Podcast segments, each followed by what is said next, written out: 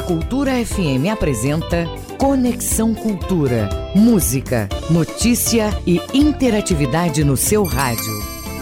Oito em ponto, oito horas em ponto. Muito bom dia para você. Muito bom dia, sou Isidoro Calixto, sou seu amigo de todas as manhãs. Ei, anota aí. Segunda a sexta, sempre das 8 às 10 aqui juntinhos, aqui batendo esse papo com você. Eu de cá, você de lá. Não, Paulo? É isso aí. Hoje é quarta-feira, dia 14 do mês de dezembro. Eita, metade do mês, mês acabando aí. Como é que tá a vida, hein, gente? Vamos conversar hoje. O Conexão, você sabe muito bem, é uma produção do jornalismo da Rádio Cultura e a partir de agora, para você, ouvinte, tem muita informação, entretenimento, músicas e entrevistas dos assuntos mais importantes do momento aqui na nossa região, Pará inteiro, Brasil e mundo. E você faz parte da nossa programação, é muito bem-vindo. É só utilizar o nosso WhatsApp 985639937. Anote.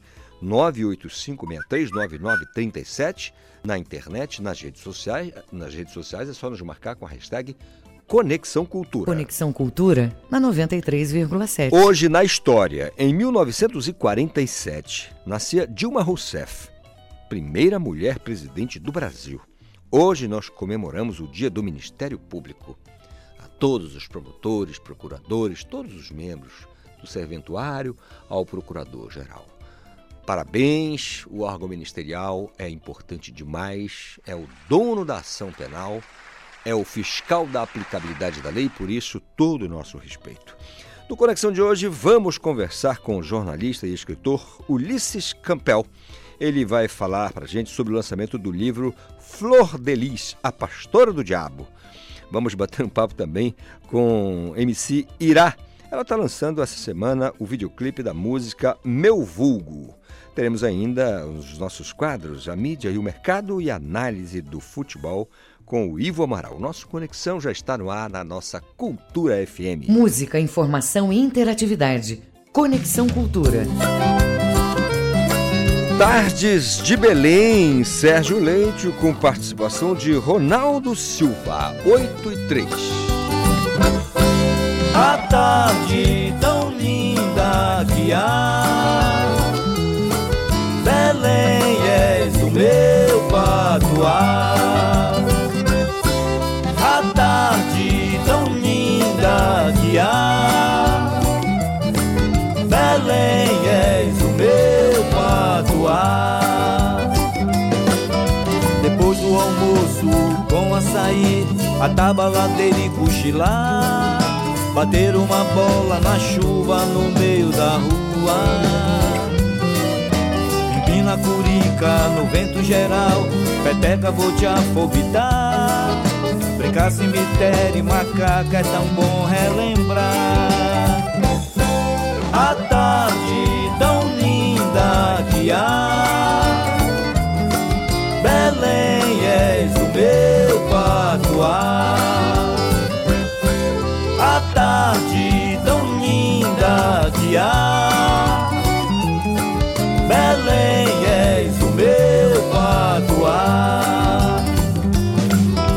Mesmo no sol quente, como um tacacá, menino vai já te aciar. Te apronta pra ficar na porta e ver o povo passar. No ver o peso, o pôr do sol que se deita sobre o Guajará. Minha infância das tardes, pai d'égua em Belém do Pará. A tarde tão linda que há.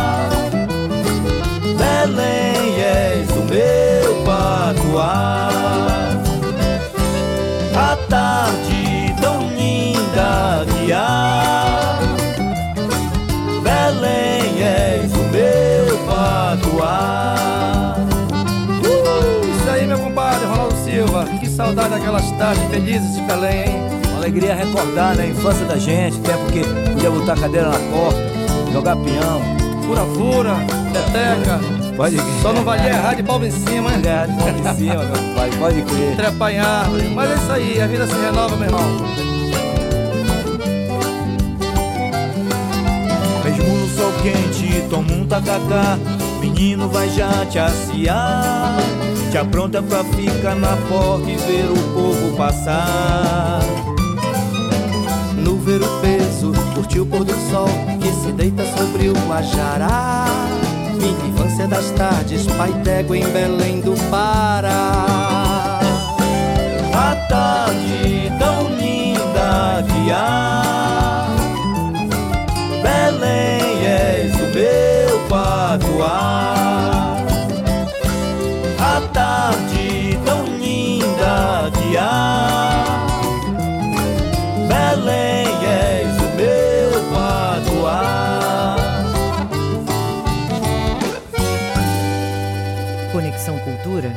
93,7. Tá aí, som de Sérgio Leite, o doidão, o roqueiro, o cara que faz o Raul aqui na Amazônia. Faz com muita competência, né? Abraço pro Sérgio Leite, saudade dele aqui, fazer um som aqui pra gente. Fazer esse convite pro Sérgio Leite, mostrar alguma coisa nova ou fazer uma releitura aqui pra gente, que é sempre muito bom, um cara muito inteligente, tem uma música, além de um baita professor, né? São 8 horas mais 7 minutos. O trânsito na cidade. Trânsito na cidade. Eita, Marcelo Alencar, eu sei que você amanheceu tranquilaço nesta quarta-feira e vai trazer pra gente um panorama aí de como está a movimentação nas ruas e avenidas da Grande Belém quando são 8 horas mais 7 minutos, Marcelo. Opa, bom dia para você, meu querido amigo Isidoro Calixto. Um ótimo dia para todos os ouvintes do Conexão Cultura que estão ligadinhos com a gente na melhor frequência do Rádio Paraense 93,7 da Rádio Cultura FM. E a dica vai para os condutores que já estão se organizando para pegar a rodovia Augusto Montenegro com destino né, aos principais locais é, de Belém e também da capital paraense, saindo da travessa Itaboraí, da nossa querida e maravilhosa Vila Sorriso, lá do distrito de Coraci. Quem sai de Coraci agora vai encontrar trânsito tranquilo em ambos os sentidos, de Coraci até a Prodepa, tá certo? Em ambos os sentidos.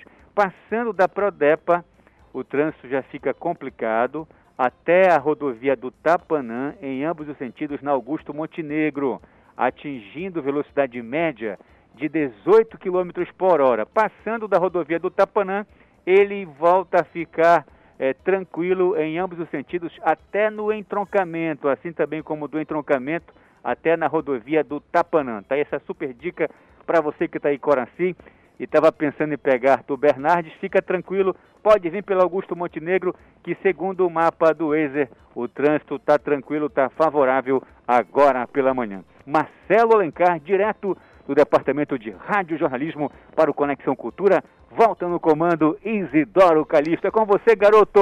Muito obrigado, Marcelo Alencar, com muita alegria, trazendo para aí a gente as informações do trânsito na Grande Belém. E você?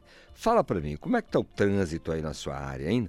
Seu município, na sua rua, na sua comunidade, por onde você anda, por, né, onde você vai e vem, o seu ir e vir, como é que está o trânsito? Fala com a gente, manda uma mensagem, interaja, faça como a Márcia Cristina, que toda manhã manda aquele abraço aqui pra gente, e é claro que a gente agradece. A Márcia Cristina é moradora do bairro dos Jurunas. Pense num bairro que eu gosto. O bairro dos Jurunas, que a alegria e a bondade faça parte do nosso dia. Amém, querida, amém. Excelente programa, Isidoro. Opa, muito obrigado, lindo dia.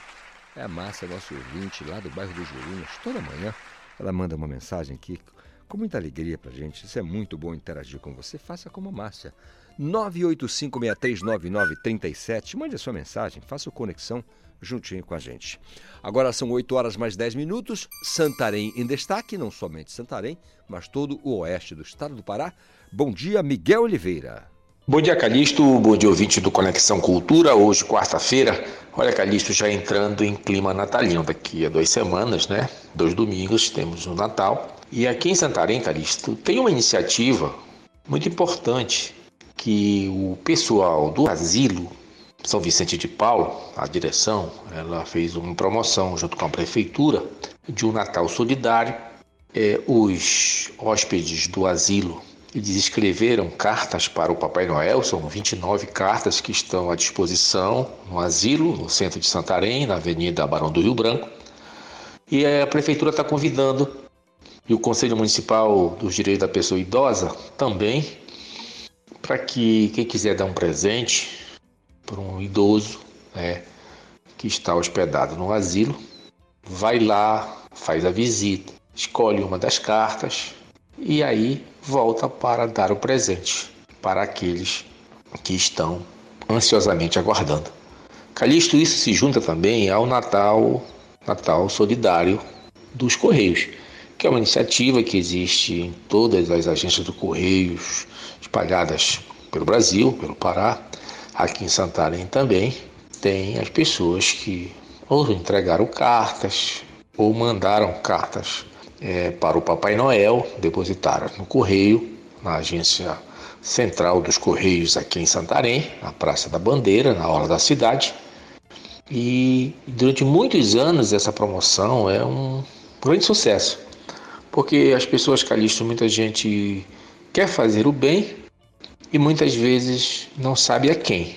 Então, da mesma forma como no asilo, nos Correios também, a população é convidada a adotar uma cartinha essas pessoas pediram um presente para o Papai Noel, essas crianças, a sua maioria, e lá tem o pedido e tem o endereço. E são os mais diversos pedidos, né, Carlos? Porque aí vai dos presentes mais simples, bicicleta, computador, telefone celular, meninas pedindo é, brinquedos com os meninos, mas também, Calixto, tem aqueles pedidos inusitados, aquele pessoal que pede material escolar, livros, entendeu? Tudo isso pede para o Papai Noel. Aí as pessoas são convidadas, aquelas que têm um pouco mais de poder aquisitivo, que possam adotar uma cartinha, recolhe a carta e aí se compromete a levar na residência, o endereço está lá na cartinha, o presente de Papai Noel. Então é nesse clima de Papai Noel, Calixto, de Natal, de nascimento de Jesus, que é o mais importante, no dia 24 de dezembro, que eu quero, inclusive, é, retribuir votos de boas festas que eu tenho recebido aqui pelos meus perfis nas redes sociais e dois muito, muito especiais. Um, desejar um Feliz Natal ao Brasilino Corrêa, que é um ouvinte inveterado da cultura. Ele acorda cedo, ele ouve o baú da cultura, depois acompanha o Jornal da Manhã e ouve o início do Conexão Cultura. Então, ao Brasilino Correia, os nossos votos de um Feliz Natal e de 2023 cheio de paz. Assim também Calixto como a família Lisboa, que mora em Água Boa. Água Boa, salvo engano, é distrito de Outeiro. É isso aí, Calixto. Vamos ser solidários neste Natal. Eu volto amanhã. Grande abraço a todos. Grande abraço a Miguel Oliveira, lá em Santarém, na beira do Tapajós. Está numa cidade maravilhosa, tranquilidade total nesta quarta-feira. Abraço a todos os ouvintes da região oeste do estado. Santarém, Mojuí dos Campos, Belterra, todos aqueles municípios. Aí você pega a BR-163 e desce até Itaitua. Né? Se brincar, vira à esquerda, não, à direita e vai pela Transamazônica e você chega a Marabá. É só rodar mil quilômetros, tá? Se você estiver lá em Itaituba e dizer eu vou a Marabá pela Transamazônica, você vai rodar apenas mil quilômetros. E aí você chega, você tem uma ideia da dimensão do estado do Pará. Você está na cidade de Itaituba e se você tiver um bom Jaguar, você pode dirigir com tranquilidade por mil quilômetros, aí você chega em Marabá. Né? Itaituba até Altamira dá 500, que em Marabá até pela Transamazônica até Altamira até Marabá, mais 500 quilômetros. Estou falando aqui de um, um país para o outro na Europa. Né? E olhe lá, parece que não dá nem a metade disso. Esse é o estado do Pará, gente. Pense num estado gigantesco. 8 horas mais 15 minutos, o preço da manteiga. Eita, que coisa cara, meu Deus do céu, nunca vi, viu? Tá ficando mais barato. Está ficando mais barato. O Marcos Aleixo, que durante muito tempo foi o nosso porta-voz da caristia, traz agora uma notícia mais ou menos, que a manteiga está ficando um pouquinho mais... Menos caro, vamos colocar assim, fica mais, mais bonitinho, né? Menos caro. Marcão, conta pra gente. Bom, um dos principais ingredientes, principalmente de confeitaria e da cozinha de toda dona de casa, estamos falando da manteiga. Pois bem, de acordo com pesquisa do Diese Pará, pela terceira vez este ano, e após oito meses consecutivos de alta, o preço do quilo da manteiga, consumido por todos nós, apresentou, aí vem a boa notícia, queda de preço. Ainda de acordo com a pesquisa feita pelo Diese, mesmo com esta queda nos preços, ainda estamos pagando caro pelo preço do quilo da manteiga. De acordo com os balanços comparativos de preço, de janeiro a novembro e em 12 meses, de novembro de 2021 até novembro de 2022, os reajustes acumulados até agora no preço do produto estão superando a inflação do mesmo período. Com isso, por exemplo, no mês passado, novembro de 2022, o preço da manteiga vendida aqui na capital apresentou um recuo de quase 1%, 0,75% em relação ao mês anterior. Marcos Aleixo para o Conexão Cultura. Muito obrigado, Marcos Aleixo. E desculpa aí pela alcunha de, de porta-voz da Caristia, porque teve um período que o Marcos Aleixo fazia questão, né, gente? Aumentou o alho, aumentou a cebola, aumentou a gasolina, o óleo diesel, o gás de cozinha. Marcos Aleixo estava sempre aqui trazendo as boas notícias para os caras que vendem, né? Para os donos dos meios de produção. e aí a gente chamou aqui de o porta-voz da Caristia, mas nada a ver, né? O Marco é um tremendo profissional, ele traz a notícia como ela é, né? Do jeito que está é, na rua, do jeito que ela chega e precisa ser contada para você que está aí nos ouvindo. E se você quiser participar, é só mandar sua mensagem para o nosso WhatsApp nesta quarta-feira, aqui para o nosso Conexão Cultura. Anote, 985639937. Nas redes sociais é só marcar na hashtag Conexão Cultura. Conexão Cultura na 93,7. À uma e meia da tarde começa na TV Cultura ao vivo o Esporte Cultura e o Gabriel Rodrigues vai dar bom dia pra gente e contar o que vai rolar no programa de hoje. Ô Gabriel, bom dia para você. Olá, Calixto. Bom dia para você, bom dia para todos os ouvintes. No Esporte Cultura desta quarta-feira, nós vamos falar sobre o Campeonato Paraense Masculino Adulto de Basquete Uh, Remy e Paysandu jogaram ontem no Serra Freire e teve vitória do Paysandu. Com isso, o quinto jogo do playoff está garantido. Né? A princípio, no ginásio Moura Carvalho, existe a possibilidade desse duelo ir para o Mangueirinho, mas teremos o quinto jogo e esse sim decisivo. Quem vencer leva o Campeonato Paraense Masculino Adulto de Basquete. Também vamos trazer informações das equipes do interior do Estado no Campeonato Paraense de Futebol, isso porque as equipes já estão se reforçando, anunciando contratações para a disputa do campeonato estadual. Enquanto isso, os times da capital, Remo e Paysandu, seguem suas preparações. O Remo já está reapresentado é, nesse momento na sua fase fisiológica, realizando exames com os atletas, para deixar tudo certo e poder, de fato, é, iniciar os trabalhos com bola sob o comando do técnico Marcelo Cabo. O Paysandu, por outro lado, ainda está na sua montagem de elenco, anunciando contratações, né? inclusive é, o Paysandu é, tem interesse no Bruno Alves, atacante, que jogou com a camisa do Remo no passado, mas esse acerto ainda não está concretizado, isso porque o próprio Remo entrou na jogada querendo o atleta de volta, ele foi um dos destaques do Remo em 2022, ou seja, tem muita negociação de bastidor pelo lado do Paysandu e também do Remo. Tudo isso a gente vai estar mostrando no programa de hoje, a partir de uma e meia da tarde, claro, conto com a participação de todo mundo lá no canal 2.1. Muito obrigado, Gabriel Rodrigues, trazendo para ele um spoiler do que vai estar no Esporte Cultura logo mais a uma e meia da tarde na TV Cultura 2.1. Eu sei que você se liga na programação. São 8 horas mais 20 minutos. Nós vamos. Na semana passada nós falamos aqui de gripe aviária, gente. E a gente vai seguir falando das ações que estão sendo executadas pela ADEPARA, Agência de Defesa Agropecuária do Estado, para evitar a entrada da gripe aviária no Pará.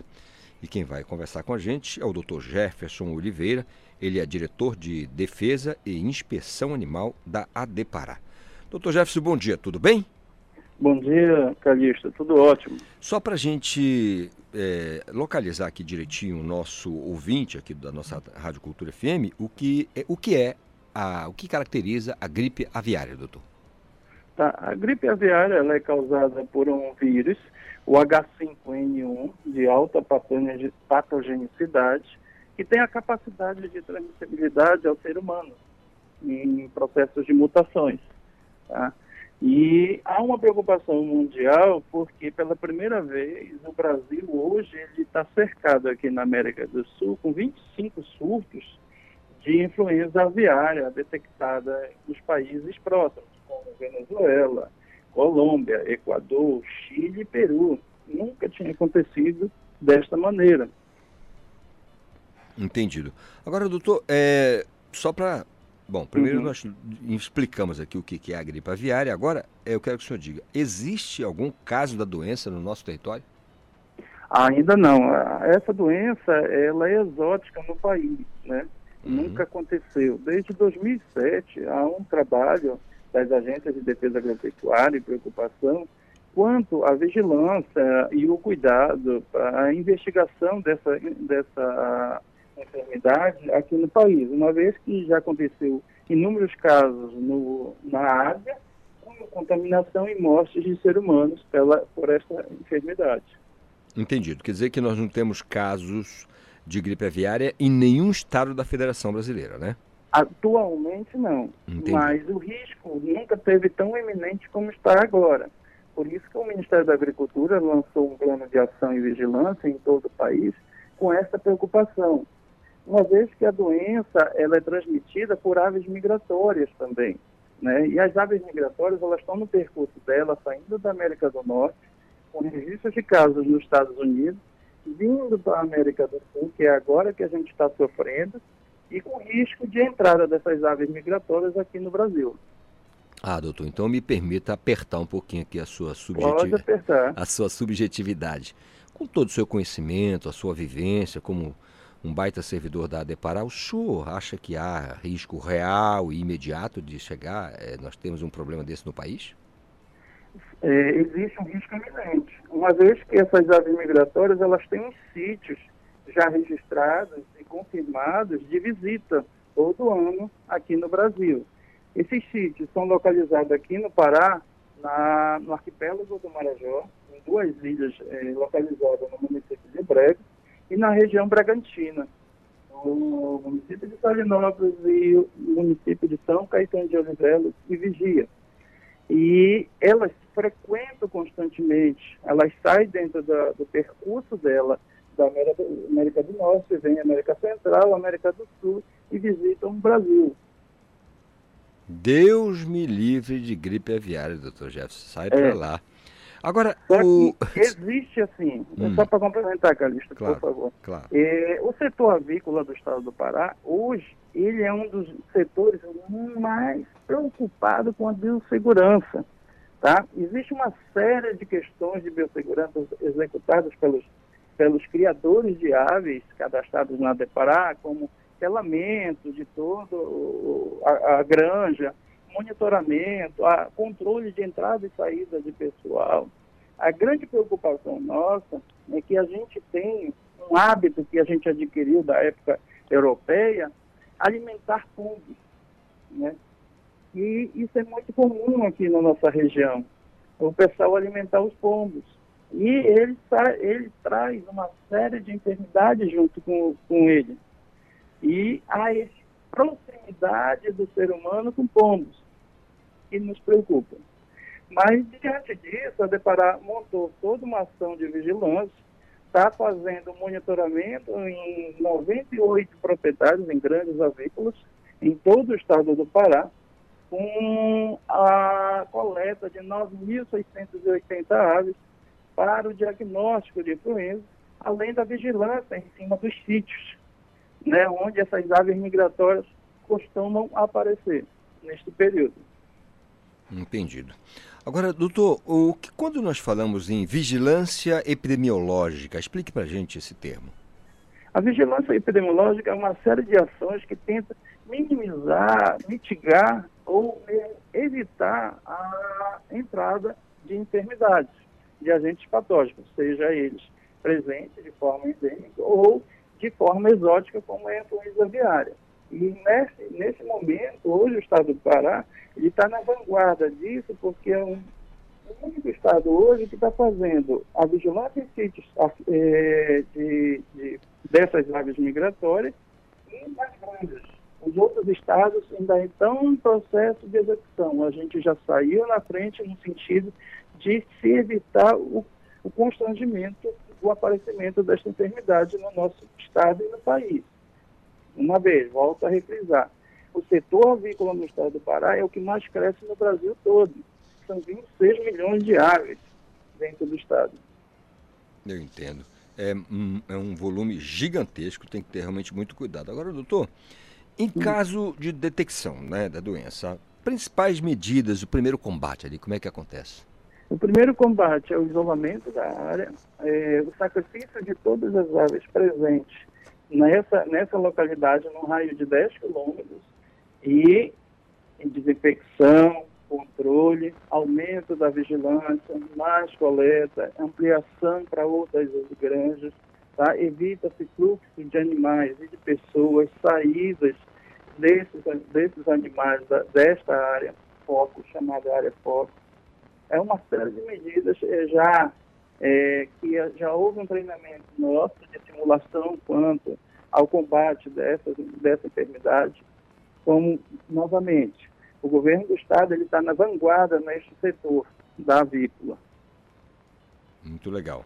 Isso é bom, bom saber disso, doutor. Folgamos em saber é, que vocês estão à frente. Como tem sido a atuação da Adepará em parceria, por exemplo, com o setor produtivo? Imagino que vocês têm uma parceria, não?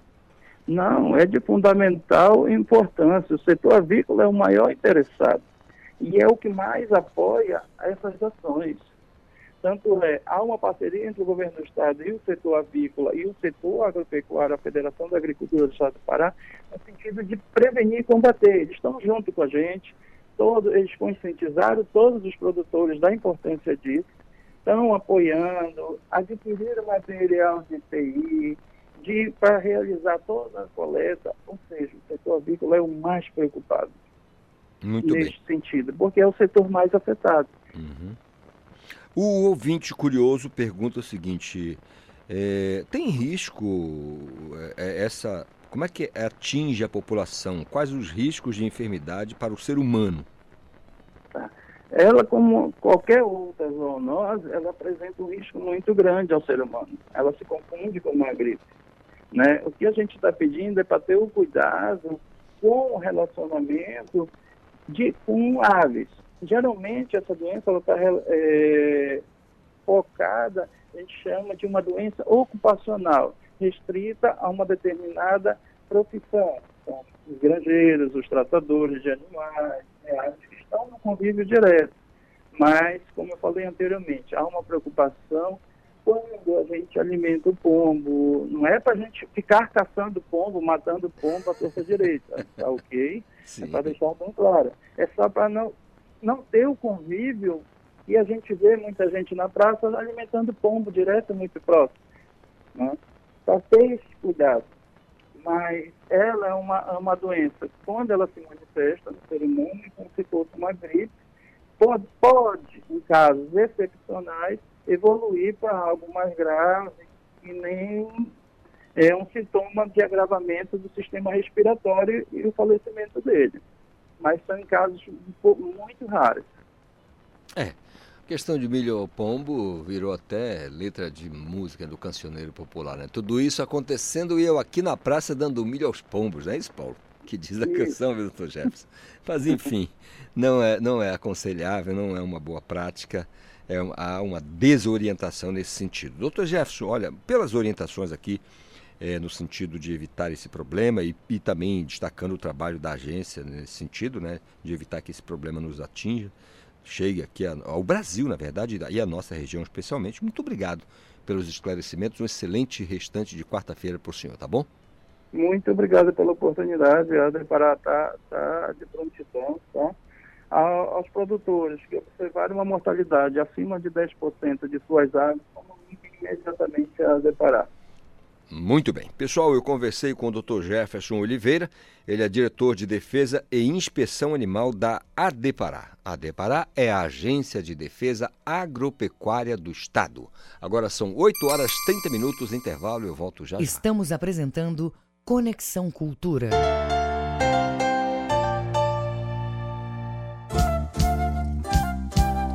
ZYD 233, 93,7 MHz. Rádio Cultura FM, uma emissora da Rede Cultura de Comunicação. Fundação Paraense de Rádio Difusão, Rua dos Pariquis, 3318. Base operacional, Avenida Almirante Barroso, 735. Berlim, Pará, Amazônia, Brasil. Cultura FM. Você ouve música paraense. Sobre a luz desse sol, sobre nós, sobre o brilho que conduz os caminhos tão distantes. Música brasileira. Quem sabe eu ainda sou uma garotinha.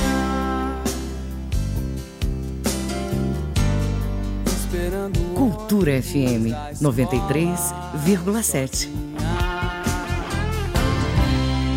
A mais tribal de todas as festas. Balanço do Rock, quarta, 8 da noite. Bar dos Balanço do Rock. Aqui quem fala é Raul Bentes e eu te espero aqui na mais tribal de todas as festas. Toda quarta-feira, às 8 da noite, na Rádio Cultura. Tu vai saber o que que tá acontecendo no rock paraense em todos os cantos desse estado. Claro, tem música nacional e os clássicos internacionais. Te espero aqui. Voltamos a apresentar Conexão Cultura. É verdade, 8 horas mais 32 minutos. Gente, a França vai tomar um cacete hoje do Marrocos que você não faz ideia. Não faz ideia. O Regina, eu quero dizer para você que eu disse ao, ao, ao Ivo Amaral ontem, 3 a 0 a Argentina passa com facilidade. Aquele time feioso, com futebol burocrático, horroroso, que faltou foi um, um gol de sorte para eliminar o Brasil, né? um gol sem vergonha, não gostei, sabe? Jogadores uh, que um jogo truncado, não, não se movimentam, não, sabe? E a Argentina mostrou isso. Meteu 3 a 0 na Croácia, mandou para casa, acabou a gracinha e tudo mais. A França tá numa empolgação eu sei que o Igor, que é um baita lateral esquerdo, né, o Reginaldo, que jogou muito tempo no ataque, era só lançar. Na zona do agrião, que ele estava lá na, de cabeça, não errava uma. Né? Mas eu sei que eles estão torcendo para a França. Eu disse até que a lógica é que França e Argentina decidam a Copa do Mundo. Mas alguma coisa me diz que a, a França vai tomar um sacode, mais um sacode do Marrocos. Mas quanto, Cris? 1 a 0. 1 a 0 assim como foi com Portugal. 1 a 0. Gol de cabeça, tá? Anota aí. E o Marrocos vai decidir a Copa do Mundo com a Argentina, viu? E a decisão será nos pênaltis também.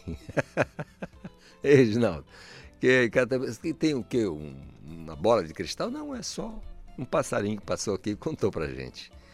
A França não vai, vai resistir. Né? Os caras são grandes, são altos, aquele lançamento ali, como aconteceu contra Portugal. Um gol de cabeça, um golzinho, pronto, está resolvida a questão. Isso no tempo normal, tá? Nos 90 minutos, 1 a 0 para Marrocos. E você está torcendo para quem? França ou Marrocos? Né? Olha aí, é, é colonizado e colonizador, né? Uma boa parte do Marrocos colonizado pela França. Você repara, é um país do norte da África que está ali. Eh, olha só como é que fica o Marrocos, gente. Está ali de um lado brigando com a, a, Espanha pela pesca, do outro lado tem os ingleses no Estreito de Gibraltar ali, né, olhando para eles e com uma influência danada sobre as 76 províncias lá do Marrocos, onde está a Dilme Gasly, um amigão lá que veio passou muito tempo aqui no Brasil, marroquino que voltou para lá é, para cuidar da vida grande Adilme Gasly, e sempre que fa pode falar com a gente, torce pelo Marrocos. Eu tô achando que 1 a 0 Marrocos, tá? E você? 16 horas, né? 16 horas. O, a França e o Marrocos nas semifinais da Copa do Mundo no Catar, tá certo? Agora são 8h35. O trânsito na cidade. Marcelo Alencar, eu sei que você também está torcendo para o Marrocos. Dá um uma peia na França, porque a França está na nossa garganta, está aqui no nosso, tá engatado aqui na nossa garganta, na nossa goela, como diz o paraense. Então você vai dar para gente o panorama do trânsito nas ruas e avenidas da Grande Belém neste exato momento, Marcelo? Opa, com certeza, meu amigo Calixto. Sempre é um prazer participar com você do Conexão Cultura, esse programa importante que traz informações relevantes é, para toda a sociedade paraense, é, de educação, política, economia, trânsito. Aqui nós temos aqui uma variedade de detalhes, de informações que são apuradas em real tempo para levarmos para os ouvintes o melhor jornalismo com ética e muita responsabilidade. É por isso que a gente já dá a primeira dica aqui na Avenida Governador José Malcher. O trânsito segue moderado, com velocidade média de 10 km por hora, desde a esquina do Almirante Barroso até ali próximo da Praça da República.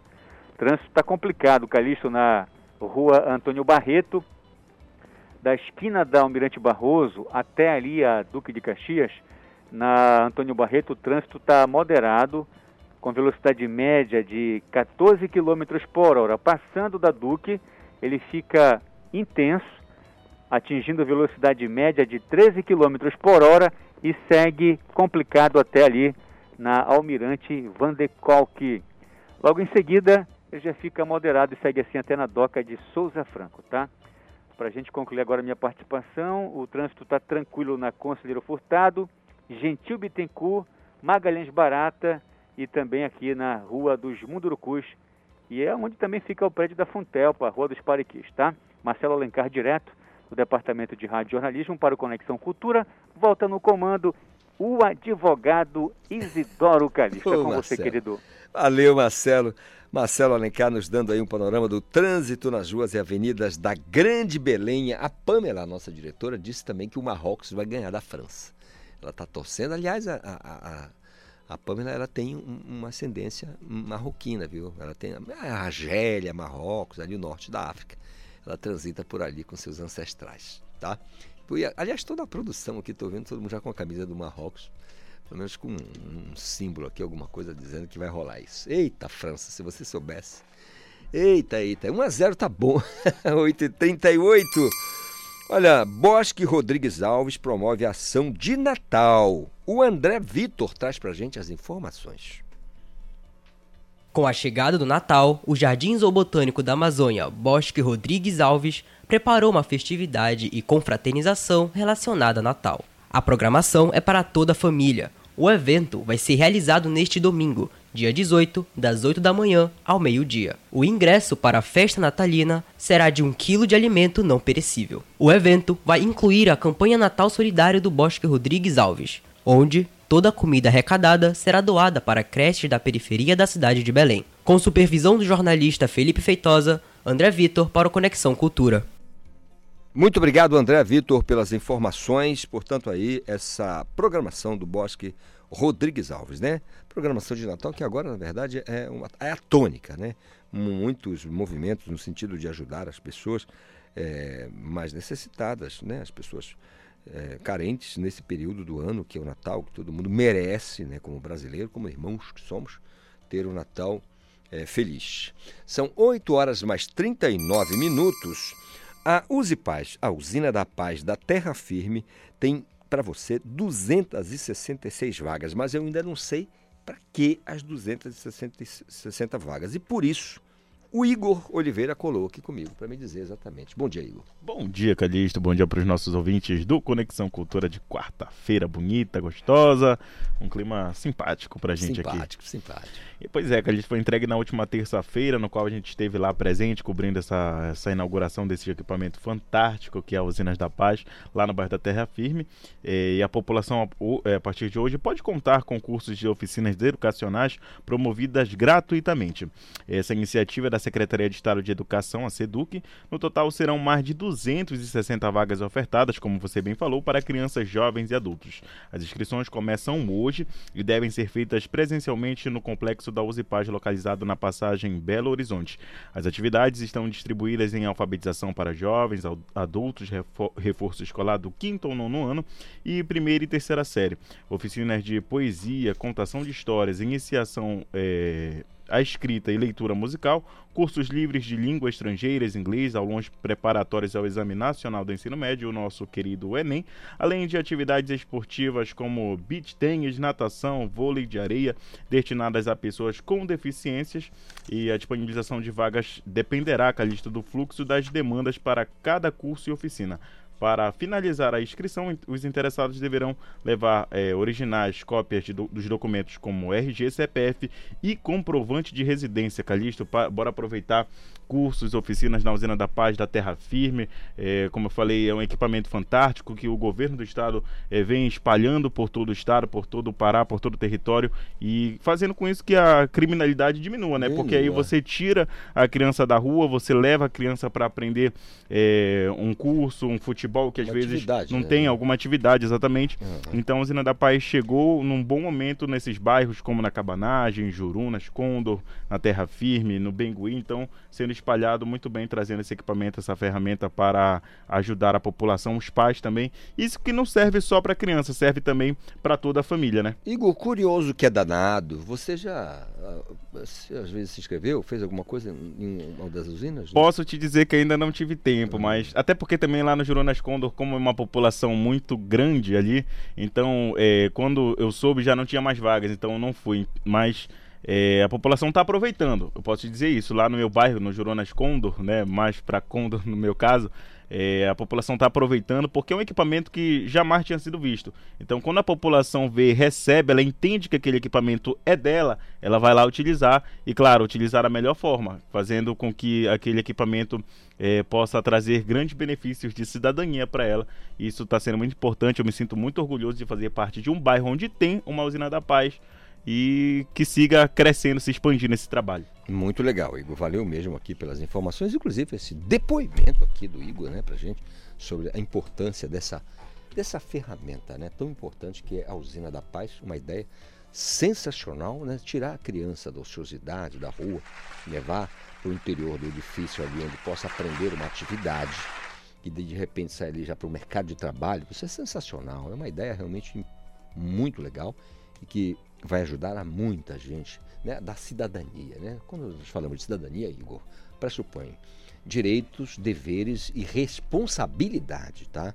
É assim que a gente tem que pensar em cidadania. Não adianta ter direitos e os deveres sem as suas obrigações, né? sem as suas, a sua responsabilidade por tudo isso que você está levando. Portanto, muito importante levar cidadania a todo mundo.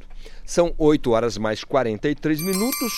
A Câmara conclui votação de proposta que conceitua a prática de telesaúde.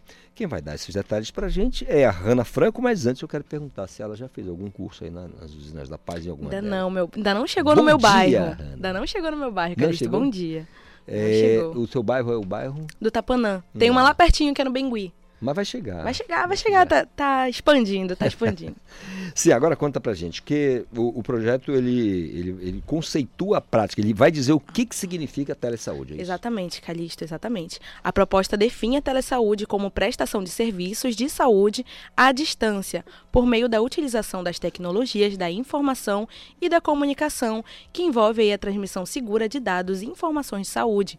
O projeto ele amplia as possibilidades de atendimento é, atendimento remoto na área da saúde, que até agora é só para a telemedicina e pode atender outras áreas, como enfermagem e psicologia, agora com essa proposta. Vale ressaltar que os profissionais da saúde têm total autonomia para utilizar ou não da telesaúde, desde, desde que o paciente tenha consentido e a fiscalização do serviço é de total competência dos conselhos federais das profissões envolvidas. Então, é um, uma proposta muito legal aí que vai ampliar bastante o acesso à saúde e fazer uma uma, como é que eu posso dizer, Calixto? Uma revolução? É. Uma revolução, é, né? Uma palavra que cabe Trazendo mais bem. tecnologia para nossa saúde, muito Certamente importante. Certamente você utilizou uma palavra adequada, uma revolução mesmo. Muito legal. Sabe? Porque você, quando você tem aí o conceito, bom, sabemos o que significa isso aqui, olha, o conceito é isso aqui de telesaúde. E por aí vai. Agora eu não posso deixar ele apertar o santo dos dois aqui, do casal, que, né, no caso, é porque é um menino e uma menina, estão aqui, o Igor, e dizer o seguinte, está aqui, olha, França e Marrocos. Igor, você não me disse o que, que vai acontecer aí. Olha, eu acho que o imprevisível vai acontecer. Marrocos deve passar, até porque eu sou Marrocos desde criancinha, depois que é, o Brasil foi eliminado, né? Então, torcendo pelo Marrocos e que leve o título no domingo. Ei, olha aí, não só pelo improvável é, favoritismo que tem, né? improvável. Ela não tem favoritismo nenhum, é improvável uma vitória. É mas- rivalidade, né? Nossa, É. Brasil e Argentina. Ontem zoaram a gente, É, né? mas a Argentina jogou um futebol bonito. Jogou, né, mostrou que fez o que o Brasil não fez. Essa que é a verdade, né? Agora, Igor, a Hanna, ela disse que ela entende de futebol na mesma proporção que você entende de física quântica. Então, Hanna, eu pergunto a você, Marrocos Ah? Marrocos também, Marrocos. É a- a- essa Copa tá toda errada, né?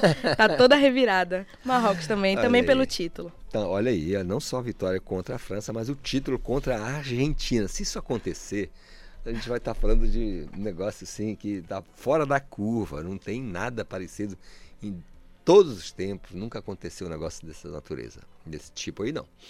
Agora, obrigado, meninos e obrigada, meninas. Calixto. 8 horas mais 46 minutos. Olha, 985639937 é o WhatsApp aqui do nosso Conexão Cultura. Nas redes sociais tem a nossa hashtag Conexão Cultura. Você pode marcar e falar com a gente. Aliás, deixa eu dar uma passada aqui, porque ah, tem uma galera aqui oferecendo as músicas, né, mas daqui a pouco vai rolar, que a gente vai falar de- da MC Ira, que vai estar aqui falando do lançamento do seu trabalho.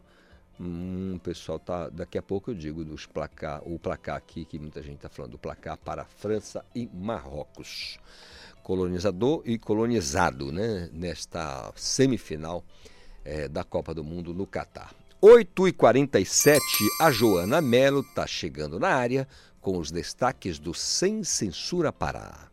Olá, muito bom dia, Conexão Cultura! Hoje no Sem Censura Pará vamos falar do programa Terra da Gente, criado pela Prefeitura de Belém para regularizar mais de 700 mil moradias na capital. O diretor-presidente da CODEM, Lélio Costa, é o nosso convidado. Falamos também sobre cuidados paliativos um atendimento clínico que visa minimizar a dor física e o sofrimento de paciente. O médico oncologista José Augusto Palheta explica mais sobre o assunto.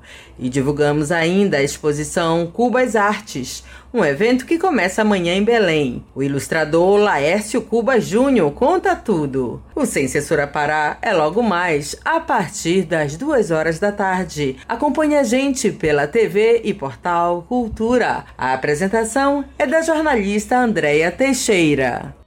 Obrigado, Joana Melo, trazendo para a gente aí os destaques do Sem Censura Pará. Repare, o programa começa às duas da tarde, ao vivo, com transmissão da TV e do Portal Cultura ao vivo. Você que curte a programação da TV Cultura não vai perder. Eu sei que não, porque você gosta da programação, não só por isso, mas é porque é realmente interessante demais. O próprio nome já diz, né? Sem censura. Olha, 8h48, o doutor Eduardo deu aquela escapada, mas deixou para a gente aqui um bom material, porque o doutor Eduardo é o nosso cardiologista, que está sempre conosco, falando aqui de saúde, fala de todos os aspectos que envolve, eh, envolvem a, a- a nossa saúde, né? Então, hoje ele vai falar para a gente eh, quando a vida, quando na vida devo procurar um médico. Tem gente que diz assim, ah, tá doendo, então eu vou ao médico, mas às vezes não é só quando chega dor, né? A gente tem aqueles momentos que a gente tem que aprender, né? Que é prevenção, é precaução e o que é remediar, né? É muito melhor prevenir do que remediar. Doutor Eduardo, bom dia. Primeiro, bom dia a todos os nossos amigos, a todos os nossos ouvintes do Conexão Cultura. Um bom dia a Pâmara, ao Sérgio, ao Paulo Sérgio e ao meu grande amigo Isidoro Calixto.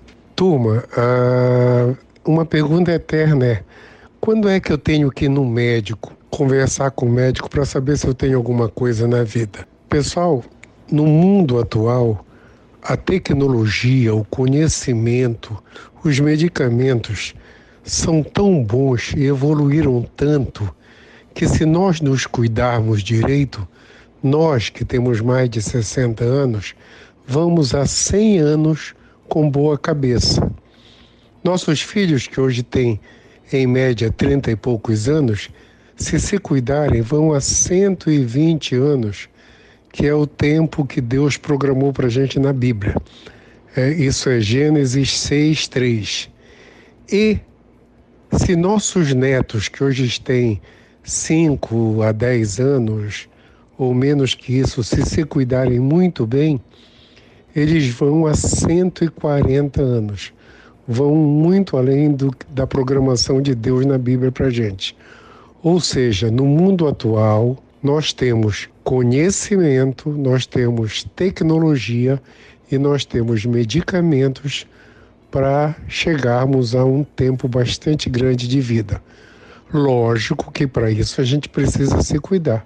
Os portugueses têm uma frase chocante, mas que é muito verdade, que é assim: depois que nós fazemos 50 anos na vida, a partir daí nada de bom acontece em termos de saúde. Ou a gente se cuida, ou a gente vai morrer cedo, porque é a partir desse momento que a gente vai ter diverticulite, úlcera, câncer, infarto, derrame, diabetes, ou seja, todas as doenças crônicas ou agudas do mundo, a gente começa a ter depois dos 50 anos. Isso se a gente foi bem de saúde até os 50 anos. E hoje, todo mundo tem que se cuidar. Todo mundo. Eu estou chamando essa atenção porque toda semana eu pego alguém com mais de 50 anos que está com a pressão de 20 por 12, que está com a glicose de 300, 400, que está obeso, que é sedentário, que não dá a mínima para a vida. Essas pessoas, eu costumo dizer que os meus pacientes que não me obedecem, que não seguem as regras, já morreram todinhos. Já morreram todinhos. Em compensação, a última vez que eu lembro que eu assinei um atestado de óbito de alguém que me obedecia e morreu do coração foi em 1985. Eh, eu acho que faz 37 anos. Foi a última vez que eu lembro que eu assinei um atestado de óbito. Naquela época eu dava plantão na UTI do Einstein. Eu, morava, eu morei em São Paulo 15 anos. Eu tive que sair lá para ir lá em Itaquera, onde hoje é o estádio do Corinthians. A distância dentro de São Paulo, do Einstein até o estádio do Corinthians, deve ser aproximadamente uns 50 quilômetros, dentro da cidade. E eu fui lá para assinar um atestado de óbito. Foi a última vez que eu lembro que eu assinei um atestado de óbito de um paciente meu que morreu do coração, que me obedecia. E naquela época não tinha 90% dos recursos e medicamentos que a gente tem hoje. Né? As estatinas, que são um remédio que desentope a artéria, elas surgiram no ano da Copa do Romário, em 94. Tá? Então tem 20 e poucos anos.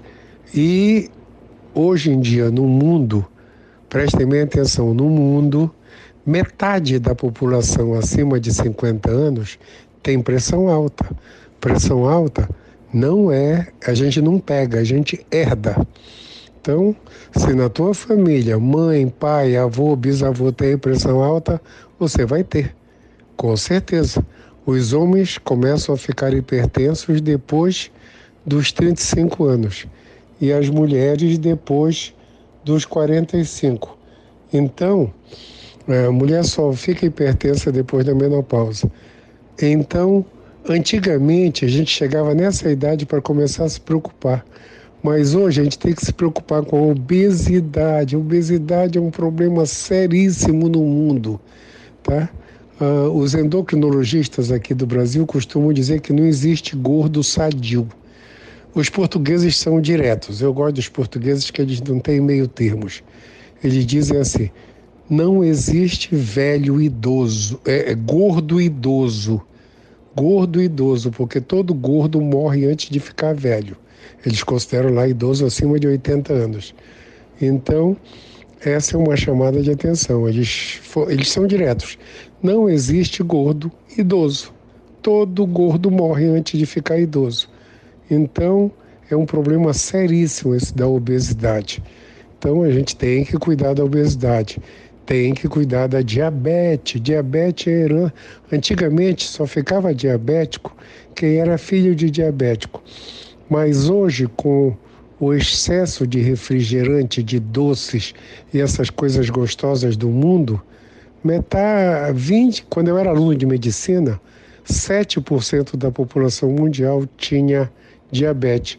Hoje, é aproximadamente 20%. A culpa disso são os doces, os açúcares, O pessoal come doce demais. Tem uma frase em medicina chocante, mas é real, é assim. Se você chegar com 40 anos e continuar comendo os doces e os açúcares que você comia quando tinha 20 anos, inexoravelmente você vai chegar a 50 anos diabético, tá? E a diabetes provoca inflamação nas artérias. Diabetes pressão alta a gente não sente, não sente nada, não sente nada, a gente não sente diabetes, não sente pressão alta. Como a gente não sente, vai deteriorando, deteriorando, inflama as nossas artérias, entope a artéria, causa infarto, derrame, insuficiência renal, é, entope as artérias da perna. Uh, antigamente, os diabéticos frequentemente amputavam as pernas, hoje não, que eles se cuidam mais. E o que é mais importante de toda essa nossa conversa, tem medicamentos fantásticos para tudo isso. Medicamento para pressão alta, paciente, os meus pacientes hipertensos jogam futebol, porque a pressão deles controlada está 11 por 7, 10 por 6, vida normal. E os diabéticos tomando os remédios atuais, vida normal também. Então, o, o mundo, no mundo atual, viver agora é um privilégio. Viver neste momento do mundo é um privilégio total. Eu sou médico, vou fazer 44 anos de médico, eu formei em 78, é, então eu peguei é, as transformações todas do mundo, essa é a nossa geração. Eu sou da época que a minha infância não tinha televisão. Depois aqui em Belém tinha a TV Marajoara, era um canal só. Depois teve a TV Guajará, depois a TV Liberal. Já, a TV Liberal já estava na faculdade. Então, ah, hoje nós temos 200 canais de televisão em casa para informação. Hoje todo mundo anda com um computador na mão que é um celular. Então o mundo, eu peguei a, a, a época que a notícia era a, as revistas mensais, depois no rádio, mas ah, quando iniciou a transmissão de jogo, ah, que a gente assistia um jogo direto de São Paulo, do Rio para cá, que a gente viu o Botafogo, o Flamengo, o Santos jogarem, era novidade total, isso nos anos 70. Hoje, a, a, o mundo está em suas mãos. E a, e a tecnologia, os medicamentos evoluíram de uma maneira fantástica. É a segunda vez que eu estou falando isso. Então, pessoal, vamos nos cuidar por favor, vamos no nosso médico, vamos ver a, a, a, pressão, vamos ver o risco da diabetes, vamos resolver a obesidade, vamos começar a caminhar, a fazer exercício, porque a gente, nós podemos ter uma chance de uma vida muito longa. E a vida é muito boa se a gente estiver aqui. É isso, tá? Uma semana iluminada para todos vocês. Semana que vem, quando eu estiver presente, a gente vai discutir a política e a Copa, tá? que são os assuntos do dia, mas hoje eu estou gravando o programa. Eduardo Costa, um abraço bem grande para todo mundo. Até semana que vem. Semana iluminada para todos. Um abraço, turma. Doutor Eduardo Costa, excelente dia. Sei que a lida aí é grande, mas a gente tem aqui a alegria de ter o doutor Eduardo falando de saúde com a gente. Anote: 10. Opa, que 10? Não, tô querendo que já chegue o jogo. Já estou querendo que já, já aconteça a derrota da França para o Marrocos. Deixa eu perguntar para o coordenador geral aqui: França e Marrocos, para cá, Sérgio. 5 a 0 França. Cara, o sujeito, ele realmente ele é, ele é Todo mundo sabe que o Marrocos vai dar um cacete na França, rapaz. Nove em ponto, agora tem o Paulo Brasil com Cultura Venil. Volto já. Estamos apresentando Conexão Cultura.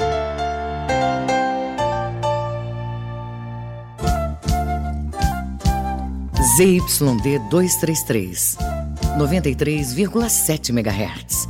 Rádio Cultura FM, uma emissora da Rede Cultura de Comunicação. Fundação Paraense de Rádio Difusão Rua dos Pariquis, 3318. Base operacional, Avenida Almirante Barroso, 735. Berlim, Pará, Amazônia, Brasil. Cultura FM Aqui você ouve música paraense. É difícil querer te sentir sem poder. Andar contra a parede. E o pior é não ter o teu jeito de amar. Música brasileira. Não há nada que me deixa desse jeito assim. Cultura FM 93,7. A sigla LGBTQIA, usada no mundo todo, não é só um aglomerado de letras, representa a união de uma comunidade. São homoafetivos, bissexuais, transgêneros, travestis, queer, intersexuais e assexuais. O sinal de mais representa quem não se identifica com nenhuma vertente. No Brasil, a homofobia é crime. Levante a bandeira do respeito representada pelo arco-íris. Denuncie casos de homofobia pelo Disque 100 ou vá à delegacia da sua cidade. Cultura, rede de comunicação.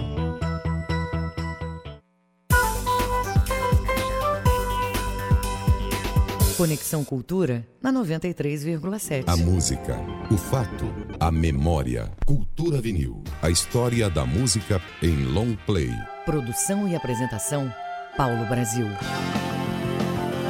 Desde muito nova envolvida com música, Cássia Eller, em 1990, é contratada pela Polygram para gravar seu primeiro LP, Cássia Eller, que inclui várias regravações e surpresas como as guitarras rock and roll na música Não Sei O Que Eu Quero da Vida, de Arrigo Barnabé, em parceria com Hermelino Neder.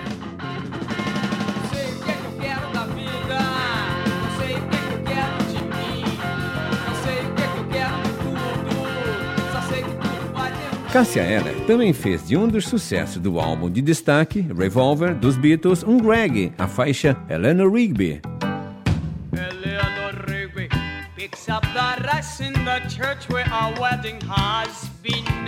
Composições de Frejá, Cazuza, Itamar Assunção e, por que não, da própria Cássia. A instrumental Lullaby é a única de autoria da cantora, em parceria com Márcio Faraco.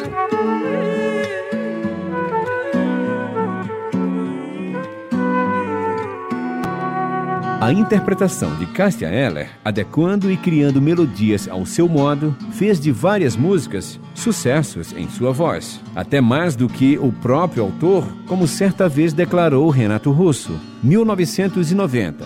Por enquanto, de volta no Cultura Vinil.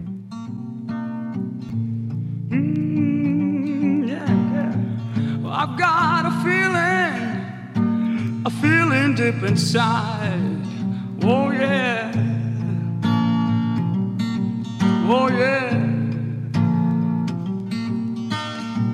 I've got a feeling, a feeling that I can't hide.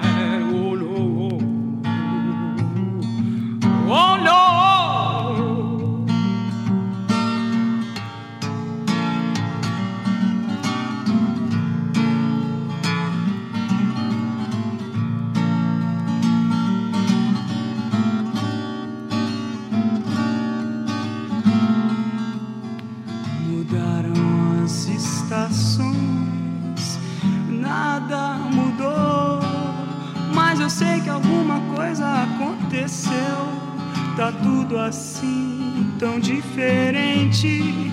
Se lembra quando a gente chegou um dia a acreditar que tudo era pra sempre, sem saber que o pra sempre sempre acaba,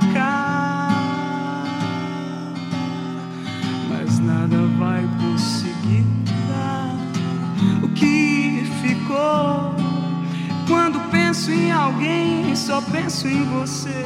E aí então estamos bem, mesmo com tantos motivos pra deixar tudo como está nem desistir, nem tentar. Agora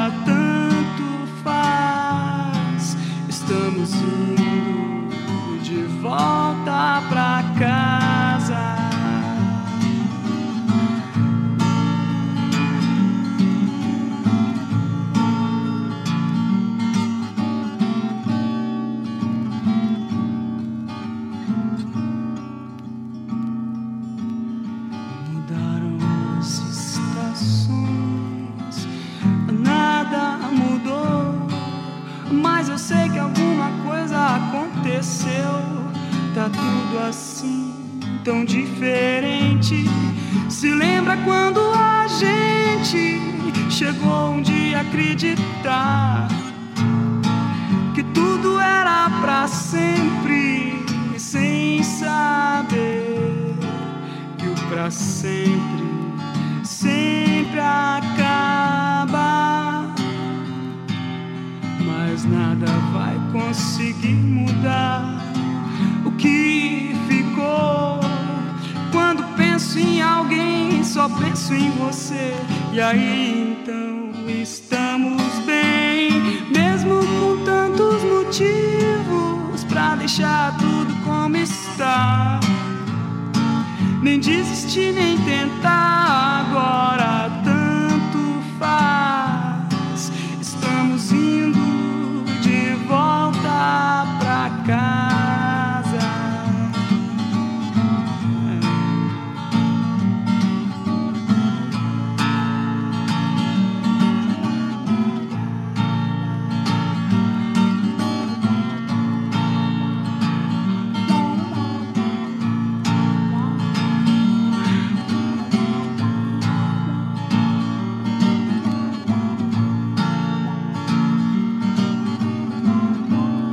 A música, o fato, a memória. Cultura vinil. A história da música em long play. Produção e apresentação, Paulo Brasil. Voltamos a apresentar Conexão Cultura. É isso, é o nosso Conexão desta quarta-feira, 9 horas mais 7 minutos. E olha, se você quiser participar, não esqueça, 985639937 é o nosso WhatsApp. Você ficou aí com o Paulo Brasil e o Cultura Vinil, sempre aqui dentro da nossa programação. 9 e 8. O trânsito na cidade. Marcelo Alencar vai trazer para a gente as informações da movimentação nas ruas e avenidas da Grande Belém neste exato momento. Marcelão! Opa! Legal, Calixto, só se for agora para a gente ajudar, orientar é, os ouvintes que estão ligados com a gente na frequência mais ouvida do Rádio Paraense em todo o planeta Terra, que é a nossa Rádio Cultura 93,7, né? As pessoas que já estão se organizando, se programando para sair de casa com destino ao seu trabalho, faculdade, seus afazeres particulares, enfim. E a gente vai orientando, dando dicas importantes do trânsito aqui pela Rádio Cultura. Rua Antônio Barreto tem trânsito complicado, velocidade média de 12 km por hora. O trânsito também segue intenso na Rua Oliveira Belo, com velocidade média de 10 km por hora. Quem for pegar agora pela manhã, a Rua Bernaldo do Couto vai encontrar velocidade média de 9 km por hora. O trânsito também está muito complicado, Calixto, sabe onde? Na Travessa Soares Carneiro, aqui na capital paraense, com velocidade média de 7 km por hora. Ele também segue intenso na Governador José Malcher, com velocidade média de 12 km por hora. Agora está tranquilo dirigir na Magalhães Barata, Rua dos Mundurucus, Rua dos Pariquis, onde fica o prédio da Funtelpa, Rua dos, Rua dos Caripunas. Também é, o trânsito segue moderado na Avenida Alcido Cacela, aqui na capital paraense. Também é, segue tranquilo na Travessa Padre Eutíquio, é, Travessa dos Apinagés. É, o trânsito também está tranquilo na, na Avenida Roberto Camelier e na passagem Nazaré, assim também como na Avenida Bernardo Saião. Agora, bora verificar a movimentação na Almirante Barroso, que é uma das ruas mais movimentadas e mais acessadas da capital paraense, né? Almirante Barroso tem trânsito tranquilo do entroncamento até o segundo batalhão de infantaria de selva, passando do batalhão da, do Exército, já fica moderado, segue moderado até na Avenida Doutor Freitas, com velocidade média de 25 km por hora. Passando da Doutor Freitas, ele volta a ficar tranquilo, o trânsito fica bom até ali na é, Travessa Curuzu. Depois ele volta a ficar complicado e intenso, atingindo velocidade média de 9 km por hora até na esquina da Avenida Governador José Malcher. Mas no fluxo contrário da via, Almirante Barroso, sentido São Brás, em troncamento, ele está tranquilo para o condutor chegar no seu itinerário, no seu local é, programado, ouvindo sempre o dial da Rádio Cultura 93,7. Ele está moderado também na João Paulo II, da Doutor Freitas até a Avenida Ceará. No fluxo contrário, segue tranquilo. Marcelo Alencar, direto do Departamento de Rádio Jornalismo para o Conexão Cultura. Volta com vocês, Isidoro Calixto. Valeu, Marcelo Alencar. Informações do trânsito aqui no nosso Conexão Cultura. Mais uma vez, vou perguntar a você o placar do jogo de logo mais às quatro da tarde. Diga pra gente, vai rolar o quê? O que, que, que dá na sua opinião? A França vai encarar os marroquinos? E aí o jogo, na sua opinião, qual o placar? Fala com a gente aqui através do nosso WhatsApp 985639937 nas redes sociais, é só marcar com a hashtag Conexão Cultura. Quero saber a sua opinião sobre esse jogo aí, França e Marrocos. Colonizador e colonizado, né? Nessa partida das semifinais da Copa do Mundo no Catar. Olha, são 9 e 12, a Fundação Emopa lança campanha natalina para reforçar o estoque de sangue neste fim de ano. Ô Igor, conta pra gente. Bora, Calixto, estamos de volta aqui no nosso Conexão Cultura. O objetivo é reforçar o estoque de sangue para atendimento transfuncional uh, aos pacientes internados na rede hospitalar do Pará, formada por mais de 200 hospitais públicos e privados. A ação estratégica terá seu ponto alto no dia 25 de dezembro, oferecendo aí aos antigos e novos doadores voluntários um ambiente natalino de esperança, união e amor ao próximo. É, agora vamos é, falar, né, aquelas coisas que muitas pessoas têm dúvida, Calixto, que é sobre como doar, né? É, você precisa ter entre 16 e 69 anos. Menores de 18 anos precisam estar acompanhados de responsáveis legais, ter mais de 50 quilos, estar bem alimentado, não pode estar em jejum, coisa que é muito frequente essa dúvida, inclusive é, já foi é, dúvida minha uma vez. É, precisa se dormir pelo menos 6 horas nas 24 horas anteriores à doação, não ingerir bebida alcoólica durante 12 horas, é, ter intervalo entre doação de dois meses para homens e três meses para as mulheres. Quem se vacinou contra a Covid-19 pode doar sangue, sendo necessário um intervalo aí de dois dias após cada dose para quem recebeu a vacina da Coronavac e sete dias para quem recebeu as das demais vacinas. Os endereços das unidades da Fundação Hemopa em Belém tem um hemocentro na Travessa Padre Otique, o número 2109, bairro Batista Campos, posto de coleta no Castanheira, que fica ali na rodovia BR-316, no Pórtico Metrópole, em frente à entrada do shopping Castanheira, posto de coleta Shopping Pátio Belém, Travessa Padre Tico, número 1078, bairro Batista Campos, na estação Cidadania, no primeiro piso do Shopping Pátio Belém. Calixto, quero saber se você está em dia lá no Hemocentro, no, no Hemopa.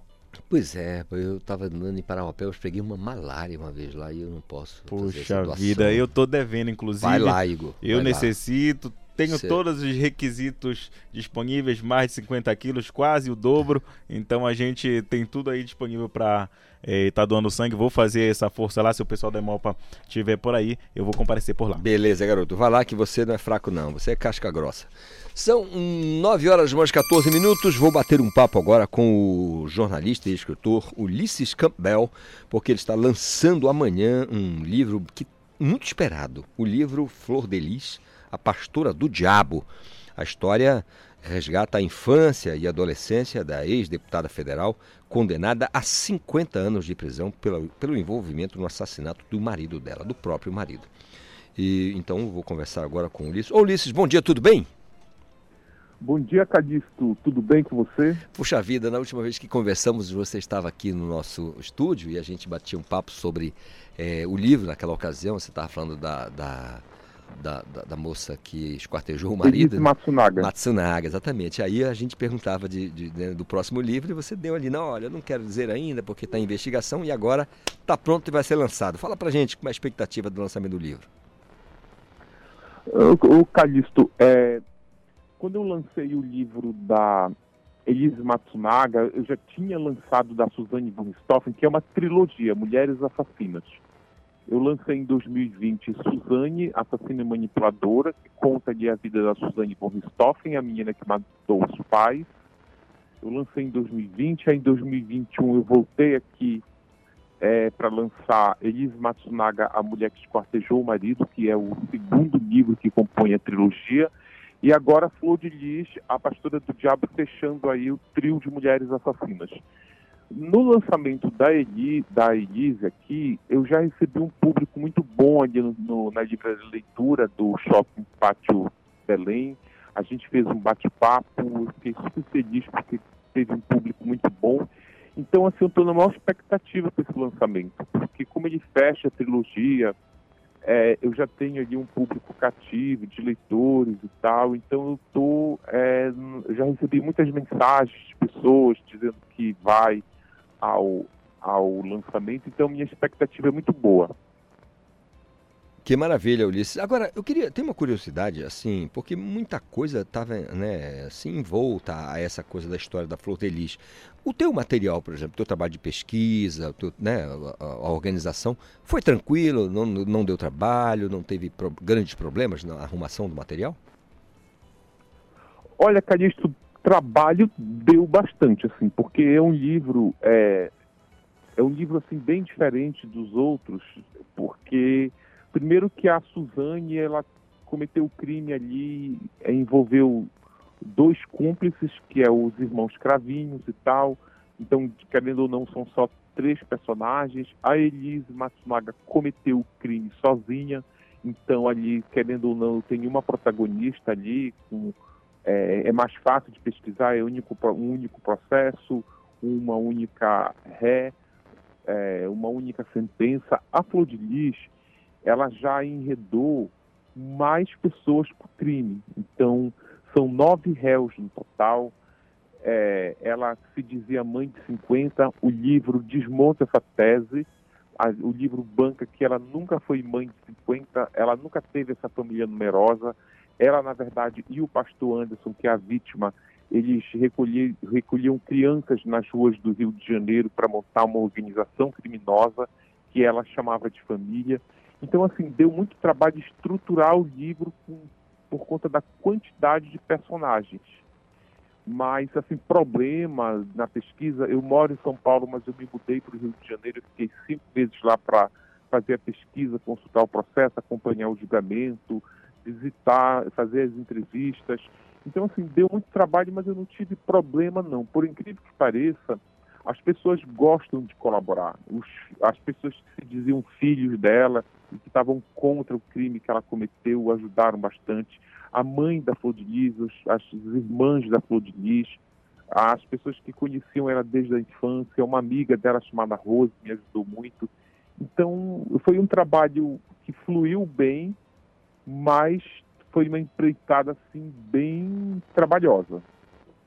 Ulisses, eu queria que você então convidasse o público para né, prestigiar o lançamento do livro, mas eu quero que você se comprometa a um, uma ocasião próxima aí, bater um papo aqui com a gente, trazer o livro aqui, aqui no Conexão Cultura, é uma casa que sempre te recebeu com muito carinho. Aliás, você, os escritores, os artistas de maneira geral, e, e a gente gosta muito do teu trabalho.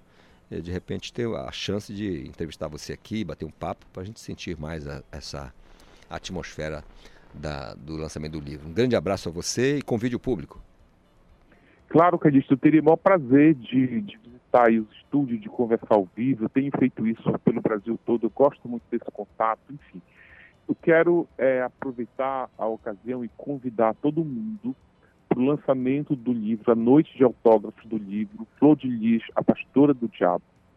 Ele, esse lançamento vai ser é, amanhã, quinta-feira, dia 12, no dia 15, perdão, no shopping Pátio Belém, na livraria Leitura. Eu queria deixar aqui claro que o evento é gratuito. Você não é obrigado a comprar o livro, você pode ir para participar do bate-papo. Se você já tiver o livro, você pode levar para eu autografar. Se você já tiver os outros livros que compõem a trilogia Mulheres Assassinas, você também pode levar lá, é, que eu vou autografar o livro para vocês. Quem quiser saber mais um pouco sobre o meu trabalho, sobre as minhas obras, você pode consultar no Instagram do livro, que se chama Mulheres Assassinas, tudo no plural. Tem lá é, um pouco sobre o livro, vídeos, extras, os bastidores da apuração desse livro. E é isso, eu espero todo mundo lá. Muito obrigado, Ulisses. Grande abraço para você. A gente respeita muito o teu trabalho aqui, todos nós da produção da Rádio Cultura FM, da TV Cultura.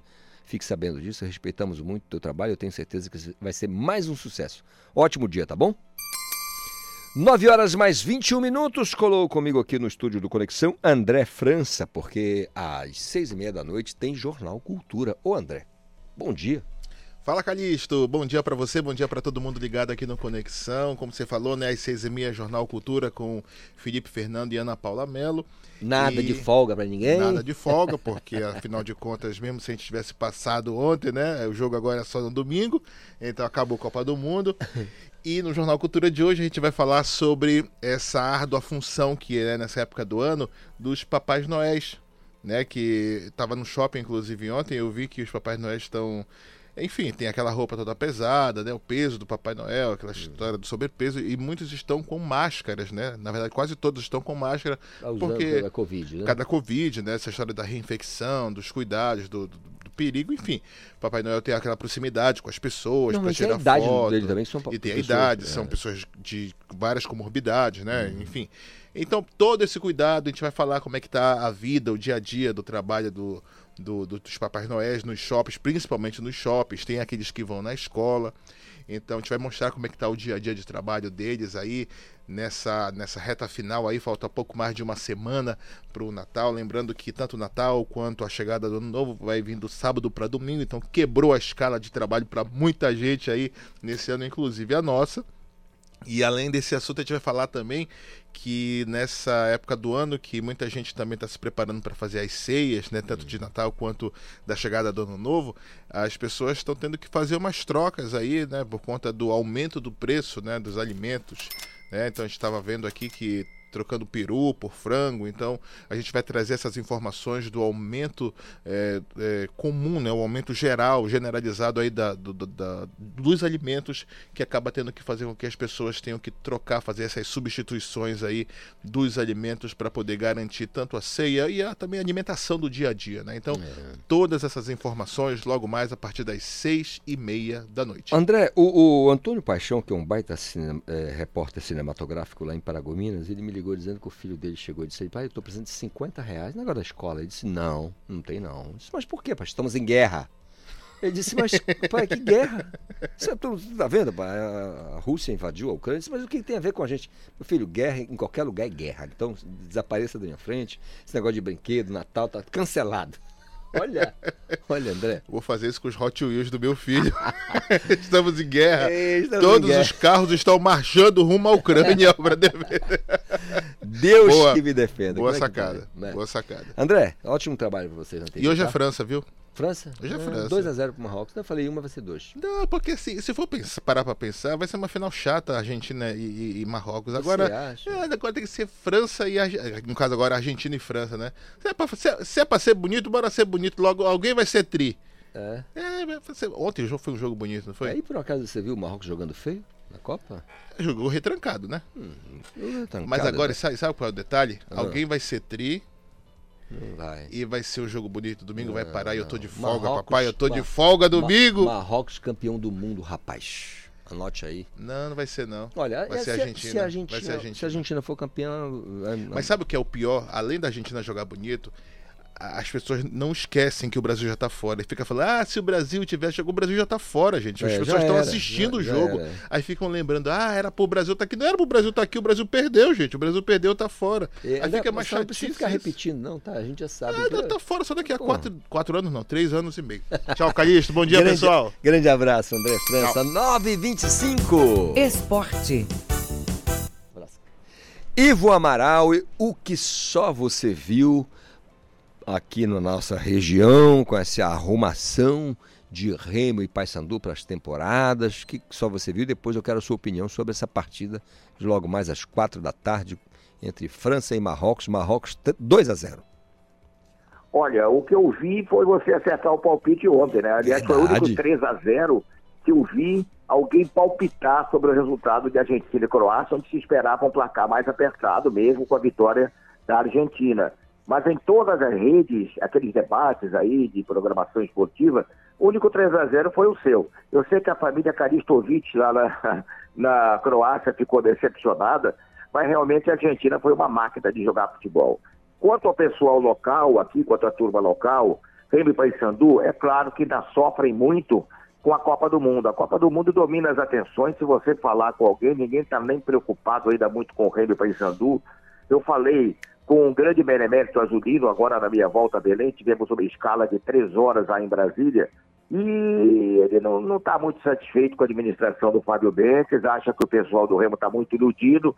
Quando chegar o final do ano vai ter uma bomba lá, não sei se é uma conta milionária que vai aparecer, mas ah, ele não me deu números, não me deu maiores informações, mas enquanto isso o Remo continua contratando sem parar. E a princípio, embora seja difícil julgar sem ver essa turma treinar, eu estou preocupado, porque me parece que se repete o mesmo caso dos anos anteriores. A julgar pelo plantel que está sendo contratado, e de novo, nada contra os velhinhos, né? Eu sou um deles. Mesmo assim, falta um critério melhor na contratação. O Paysandu agora, depois da, da eleição do Maurício Ettinger, também voltou agora. O Roger Aguilera é homem do futebol. Enfim, a gente espera que dê certo, mas em princípio, eu não vejo nada animador na montagem desses elencos, sobretudo do elenco do Remo. Pois é. Você tem toda a razão, porque o assunto é o Catar, o assunto é a Copa do Mundo no Catar, é, e então esse pessoal só vai fazer essas arrumações e a gente vai ter mais detalhes de tudo isso depois é, do jogo da final entre Argentina e Marrocos. Né? Todo mundo sabe disso.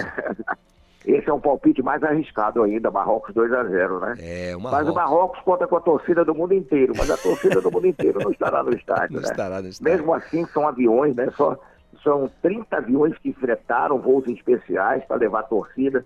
Estou esperando, esperando uma média de 14 a 15 mil torcedores de Marrocos contra 3 mil apenas da França, né? Uhum. E os neutros lá provavelmente vão torcer pelo Marrocos, e não, e não pela, pela equipe francesa.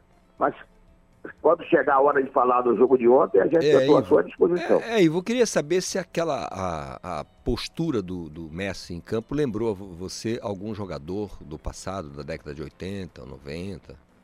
Não, eu ia falar justamente isso. Eu falei outro dia com você que a maior exibição individual que eu vi de um jogador na minha vida foi o Zidane na partida que eliminou o Brasil na Copa do Mundo da Alemanha, 1 a 0 ok? Foi a melhor atuação individual diferente do estilo do Messi. O Zidane flutuava, parece que ele caminhava, sabe, flutuando por todo o jogo, dominando, engolindo a zaga do Brasil, meio campo, ataque. O Messi ontem foi uma verdadeira formiguinha atômica, porque foi uma atuação extraordinária. Pessoal da Argentina deve ter gelado quando ele começou a botar a mão na coxa, ainda nos primeiros 20 minutos de partida. E Messi não vai, não vai ficar em campo. Mas ficou e um dinamismo diferente do Zidane. Zidane é aquele futebol mais clássico, mais maravilhoso. E o, o, Messi mostrou que eu quero ser campeão do mundo, é minha única chance, estou com 35 anos. Fez o diabo em campo, correndo sem parar.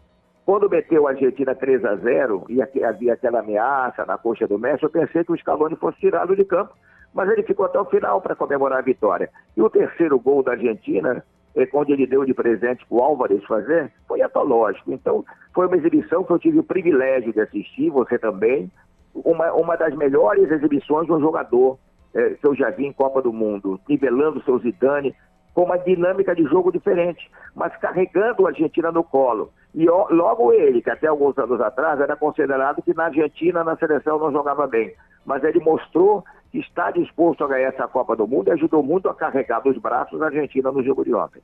Ivo, é, com relação à, à, equipe do Marrocos, assim, nós falamos ontem aqui que um time que está jogando como o Marrocos está jogando não pode ser considerado zebra, eliminando tanta gente. Porque zebra a gente diz assim, ah, era um jogo de quarta de final e a Costa Rica eliminou o Brasil. Aí seria uma zebra, mas em um jogo só. Mas repare que a, a, a, em toda a fase de classificação, né, o Marrocos classificou em primeiro da, da, da sua chave, depois seguiu ganhando e está nas semifinais. Então eu já não sei se eu posso chamar de zebra.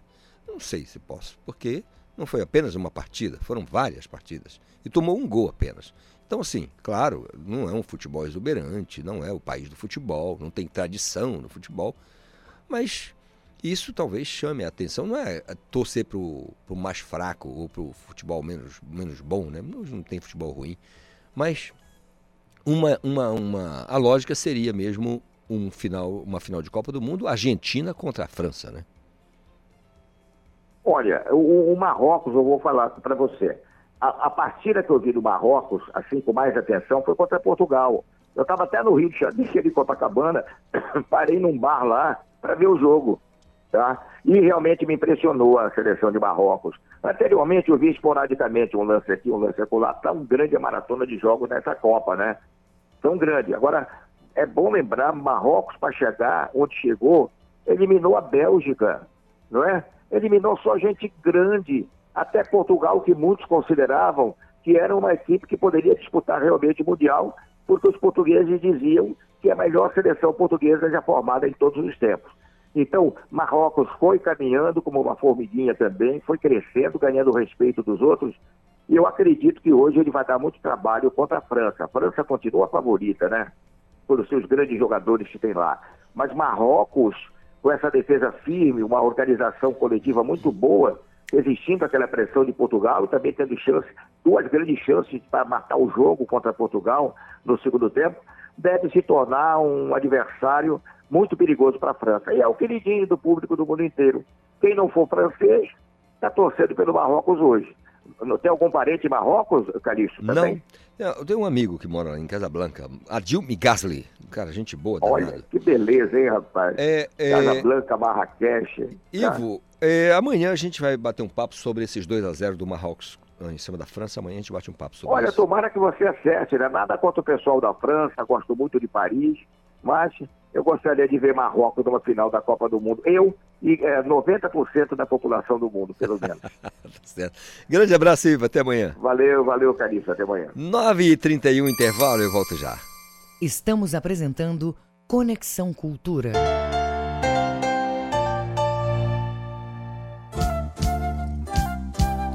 ZYD 233, 93,7 MHz. Rádio Cultura FM, uma emissora da Rede Cultura de Comunicação.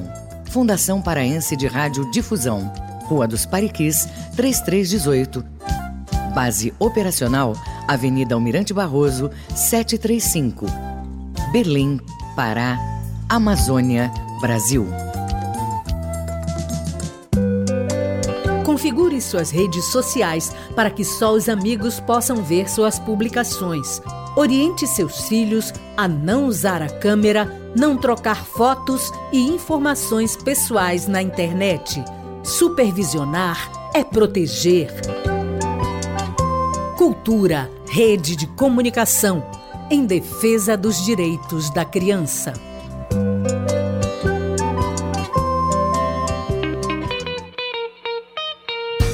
FM. Aqui você ouve música paraense. Te querer, eu te quis de cara. Feito bala quando dispara. Música brasileira. Você é a letra mais linda do alfabeto. Você é a letra do nome do meu bem querer. Cultura FM 93,7.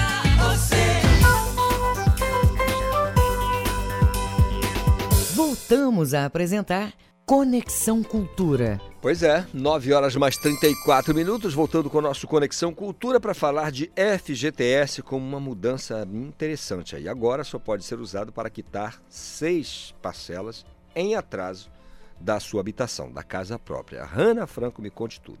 Bom dia, Calixto, novamente. É, o trabalhador vai poder usar o saldo do FGTS a partir de janeiro de 2023. A decisão foi aprovada nesta terça-feira, dia 13, pelo Conselho Curador do FGTS e substitui a anterior, que estava em vigor desde maio, de acordo com a Agência Brasil. Essa medida ela reduz a determinação anterior pela metade, que podia negociar até 12 parcelas em atraso e, caso não fosse aprovada, a negociação de seis parcelas poderia fechar em até três prestações, como de costume. O Conselho não mudou as outras, as outras regras do uso do FGTS para a compra da casa própria, ou seja, as condições para liquidação, amortização ou adiantamento de parte das parcelas é, ad, ad, adimplentes? Isso, adimplentes. Adimplentes continuam valendo, Calixto. É aquelas que estão em dia, Em né? dia, exatamente. Maravilha, obrigado, Hanna, pela participação aqui, tá? 9 horas mais 35 minutos, vou falar de lançamento agora, um lançamento do documentário Vicente Franz, né? Viagem a Andara. Lançado dentro do FICA, Festival Internacional de Cinema do Caeté. Hoje, né, essa quarta-feira, o doc é dirigido pelo fotógrafo Bruno Cecim, que traz uma leitura da vida e da arte de seu pai, o escritor Vicente Cecim. Ô Bruno, bom dia, tudo bem? Oi, bom dia, tudo jóia, maravilha. Fala pra gente aí o título, qual é o título do, do, do- do material, do, do doc? Olha, eu dei o nome do filme de é Vicente Francescim, Ó Ser de Espanto, Viagem Andara. Ó Ser de Espanto, né? Legal. Muito bacana. É, como se deu o processo de criação, pra gente entender aqui? Olha, foi mais ou menos assim. É, ano passado aconteceu aquele lamentável episódio, né, que ele faleceu depois de, de ter descoberto que estava com câncer, né, e aí estava tratando, e no meio do tratamento ele acabou pegando Covid e infelizmente veio a falecer. Né, eu fiquei muito abalado, eu como filho, mas também como é, grande admirador né, de- desse grande escritor e, e cineasta e que também eh, tinha esse lado espiritual, né? Então ele era meu pai, meu guru, era para mim. Então eu fiquei muito abalado e aí acho que pra, pra- até para superar esse luto eh, comecei a fazer algumas coisas para ele, né? Para homenagear ele. E aí me veio essa ideia vendo algumas pessoas postando sobre ele, falando e tal. Aí eu pensei, por que não fazer um filme, né? Com a participação dessas pessoas que conheceram ele, tiveram contato com ele. Então foi mais ou menos assim. Aí fui pedindo para as pessoas me mandarem um vídeo, porque a gente ainda estava em pandemia, né? Não podia ir lá filmar as pessoas, então as pessoas me mandavam os vídeos e eu fui condensando isso, editando, juntando com outras imagens, né? É, Esse filme, documentário, ele tem trechos de, de, de filmes dele, é, fotografias dele, né? Que de outros fotógrafos também, não só minha. Então virou um, um- filme mesmo, né? Um documentário que eh, eh, aborda bastante assim eh, o universo de Andara, né? Esse universo até eh, invisível que ele falava, né? Do livro invisível e tal. Então ele serve também aí como um guia, né? Além de ser uma homenagem, um guia para quem quer mergulhar nesse universo de Andara, né? Foi na verdade foi um mergulho que eu fiz para conhecer melhor também, né, a obra do meu pai e, e- e falar um pouco dele, homenagear ele. Maravilha, cara. Uma grande homenagem, né? Uma, uma- um- deixa de ser uma Sim. baita homenagem. Olha, é local, data, horário, tudo certinho para convidar os ouvintes aqui a conferir o doc. Pois é, o filme estreia hoje, né? Primeira vez que ele vai passar em tela grande.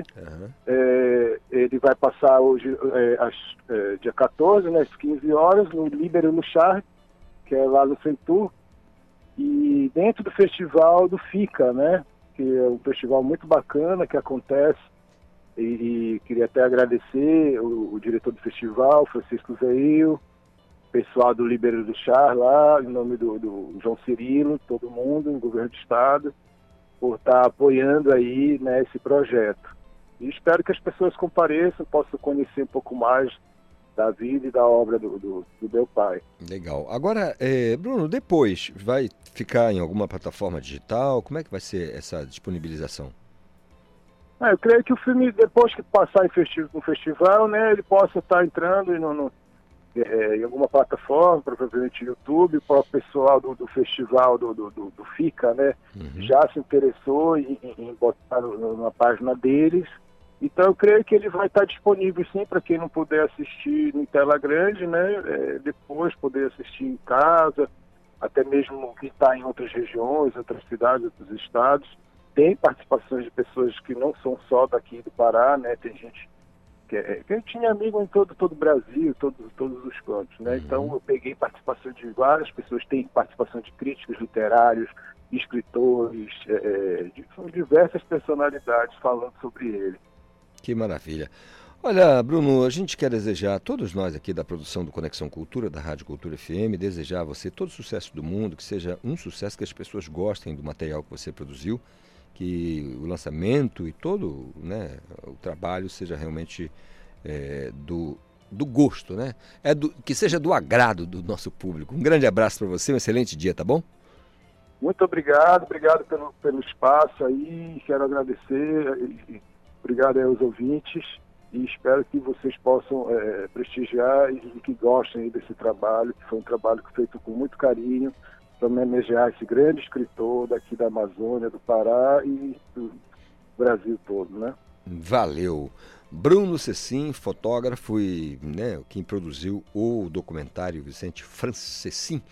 Agora, 9 horas mais 41 minutos, toda quarta, temos aqui o nosso quadro A Mídia e o Mercado, que traz aí o que acontece no mundo do entretenimento. O professor Rodolfo Marques fala hoje sobre Faustão na TV Bandeirantes. É um case de sucesso, né? A emissora busca aumentar a audiência. Então, o professor Rodolfo Marques vai dar aí pra gente a visão dele sobre essa participação em programas gravados é, do Faustão na Band. Um abraço para você, um abraço para os ouvintes da Rádio Cultura, programa Conexão. Sempre é um prazer estarmos aqui às quartas-feiras apresentando a coluna A Mídia e o Mercado. Estamos na reta final da Copa do Mundo, mas hoje eu vou falar de um outro contexto também no mercado televisivo. Já conversamos bastante aqui sobre os efeitos na audiência e os efeitos financeiros da Copa do Mundo, que acaba neste domingo, dia 18. Né? A Argentina já está na final, vai fazer a final contra a França ou Marrocos. O Brasil ficou pelo caminho, né? de toda sorte foi um evento que gerou grande repercussão financeira no mercado nacional, em especial para o Grupo Globo, né? para a TV Globo, para o Sport TV, para o Globoplay, né? que é a plataforma de streaming, mas vamos falar de uma outra importante emissora de TV que é a TV Bandeirantes, em termos de audiência, ela é a quarta do país, né, considerando aí as emissoras abertas comerciais. A Globo em primeiro, a Record em segundo, seguida de perto pela SBT e a Band, a Bandeirantes, na quarta posição. Tem um grande case de sucesso que é a Fórmula 1.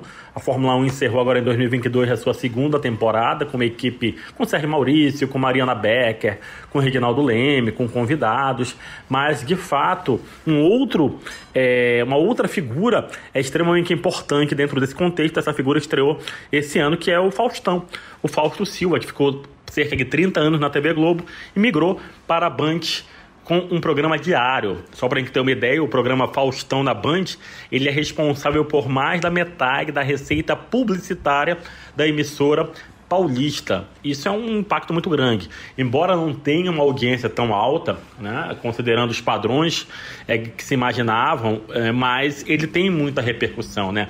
A figura do Fausto Silva ainda atrai bastante investidores. Isso é, é importante que a gente observe. E, claro, há um investimento, uma perspectiva, da, uma perspectiva da própria Bandeirante de ter aí um crescimento, tanto da audiência quanto no faturamento. O Faustão, que agora em 2022 completou 72 anos e deve aí ainda seguir. Né? Ele é contemporâneo do, do Galvão Bueno, que, por exemplo, está se despedindo das transmissões de Copa do Mundo na Globo. Ele continuará em outros canais, fazendo algumas participações especiais em outros canais, inclusive do próprio Grupo, Grupo Globo, mas não será o titular mais das transmissões esportivas da emissora carioca. Mas voltando a falar sobre a, a Bandeirantes, né? Então há um investimento, há uma perspectiva muito alta para que haja um sucesso maior ainda do Faustão em termos de faturamento, em termos de audiência para a próxima temporada. E uma das novidades, né? Alguns quadros ele manteve da época que ele ainda estava na TV Globo, mas é também não só a participação de artistas que outrora não estavam diretamente ligados ao à TV Globo, né? Ele tem investido muito também com a participação aí é, é, que artistas de novelas, a Bandeirantes, ela já teve, né, os seus horários de novelas muito consolidados. Hoje a emissora trabalha mais com novelas importadas, inclusive com novelas turcas. Faustão ocupa o horário nobre e tem a figura do filho dele, o João Guilherme, que tem apenas 18 anos, que faz participações dentro do programa Faustão na Band e que é visto também aí como alguém que pode ocupar um espaço solo daqui a alguns anos. E obviamente nós que acompanhamos aqui a televisão, acompanhamos o rádio, acompanhamos a mídia como um todo, vamos também verificar como será a carreira aí do João Guilherme. É isso, aqui a minha participação na Rádio Cultura nesta semana com a coluna A Mídia e o Mercado. Um grande abraço do amigo professor Rodolfo Marques. Obrigado, professor Rodolfo Marques, falando aqui da mídia e do mercado, né? Você movimenta realmente milhões e milhões de reais. Mercado muito, muito produtivo e que, enfim, é importante demais. Pra realmente a economia do país também, né? Gira tudo em torno disso também. a mídia e o mercado. Olha, nós agora que são 9h45, vamos falar de lançamento. Sexta-feira agora, né? A MC Ira lança um novo videoclipe intitulado é, Meu Vulgo. Ela vai falar com a gente daqui a pouquinho sobre esse, esse trabalho. A música traz reflexões e críticas sobre as dificuldades enfrentadas por mulheres pretas e periféricas nesse cenário do rap na região norte do Brasil, né? Então a gente vai bater um papo aqui com ela, ouvir um, pouquinho de música também, do trabalho que ela desenvolve, mas sobretudo saber como é que foi a produção desse videoclipe, desse trabalho. Aliás, o pessoal que gosta do audiovisual, né, sempre fica de olho, porque tem é, é um trabalho à parte, né? O artista né, tem trabalho de composição, a interpretação e tudo mais, a banda, mas quando tem um material audiovisual, o videoclipe chama muita atenção e é muito legal ter sempre a questão do audiovisual. Ira, então é rap, mulher preta da periferia que vai falar, já está falando, aliás, porque o material já está, tem muita gente que já teve acesso, haverá o lançamento na sexta-feira, depois de amanhã. Então o videoclipe vai estar tá aí para todo mundo e vamos ver. É, né, como é que... Normalmente cai no gosto popular, né? cai no gosto do povo, porque a música, música muito popular, o pessoal gosta. Eu particularmente gosto muito, né? Mensagens fortes, é, falando de maneira objetiva, é, né? uma linguagem acessível a todo mundo. Então, assim, é bem legal. Hora de bater um papo então com a Ira. Bom dia, Ira, tudo bem? Bom dia. Tudo, Tudo em paz? bom? Tudo em paz contigo? Tudo. É, queria saber o porquê do, do, do ah, o vulgo, né? Meu vulgo é o título da, da- da- do EP, né? Do, do, do single. Meu vulgo. O que, que ele diz? É, o que eu falo em meu vulgo é sobre a minha reafirmação enquanto artista, né? O quanto é muito difícil esse corre da música, o quanto é muito difícil, principalmente para mim, que sou uma mulher negra, né? Estando no meio do artístico, falam também um pouco sobre a invisibilidade, né? Invisibilidade nortista, territorial que a gente e o quanto é difícil para a gente conseguir ter um lugar na música, né? Ter um lugar no hip hop e chegar, chegar nos festivais e ser visto, né? Porque a gente sofre um, um, um preconceito territorial muito forte e isso se agrava quando se trata de uma mulher, né? Se trata de uma mulher, quando se trata de uma mulher preta. Essas coisas, esse corre, esse caminho, ele se agrava. E eu falo também sobre relação, sobre vários, assuntos. Legal. Que bom. Olha, enquanto a gente dá uma afinada na nossa conexão aqui, nós vamos rodar então, vamos tocar aqui Meu Vulgo, que é o teu, o teu single que você está lançando, né? Enquanto a gente ajeita aí para ficar essa ligação mais bacana para o público poder entender direitinho as informações que você está passando para a gente. Vamos ouvir então, junto com a gente? Não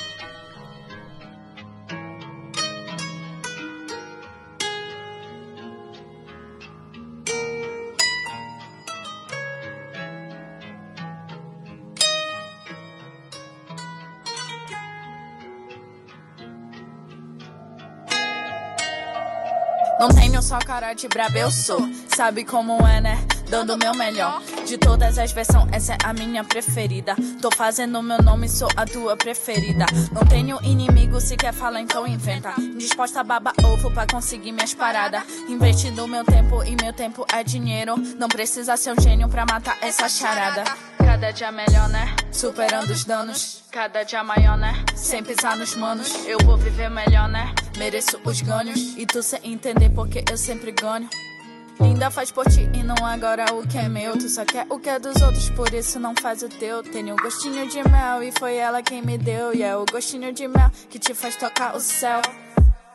Tô na mira e mirando naquela bandida de noite. Eu trampo e sumo de dia. Quer saber? Meu vulgo prazer é a ira. Foco no futuro, de olho nos traíra. Tô na mira e mirando naquela bandida de noite. Eu trampo e sumo de dia. Quer saber? Meu vulgo prazer é a ira. Foco no futuro, de olho nos traíra. Sentindo a liberdade em cima do palco. Inabalável e consciente que tudo que eu faço nunca será só pra mim. Quando brilha o teu olho, cria cria brilho em mim, pretona. Cobrando minha atenção, gata, eu só quero dinheiro. Tá botando pressão e me procura o dia inteiro. Safadia comigo, vai cair ali na frente. Ontem eu tive o sonho e era com aquela corrente. Mais um show na cidade, vou viver a vida que eu sempre sonhei. No meio das faltas eu tive a família, não desacreditei. Formada na rua, entre outras paradas, o diploma eu rasguei. Ambição, mesa cheia, entre outras paradas, sempre almejei. Tô na mira e mirando naquela bandida de noite. Eu trampo e sumo de dia. Quer saber meu vulgo prazer é a ira. Foco no futuro de olho nos traíra. Tô na mira e mirando naquela bandida de noite. Eu trampo e sumo de dia Quer saber meu vulgo prazer é a ira Foco no futuro de olho nos traíra Conexão Cultura na 93,7. É bem isso mesmo, né, Ira? É legal. Agora, a expectativa, a tua expectativa pro lançamento desse material? Ah, eu, eu até agora eu lancei a música, né? Uhum. E já tá repercutindo bem legal. Estou no processo de edição do clipe, porque sou eu mesma que estou editando. Eu acho que essa semana, esse final de semana, o clipe tá aí na pista e com a repercussão da música já tá sendo bem bacana. Acho que vai dar bom, dar bom. Vai dar bom. Tem, tem ah, participação no Psica, você? Sim, sim, eu e o Kratos, a gente vai estar dividindo o mesmo palco, fazendo um show. Vou também ter umas participações bem especiais, que é a Tani, que ela vem lá de Macapá para participar do meu show.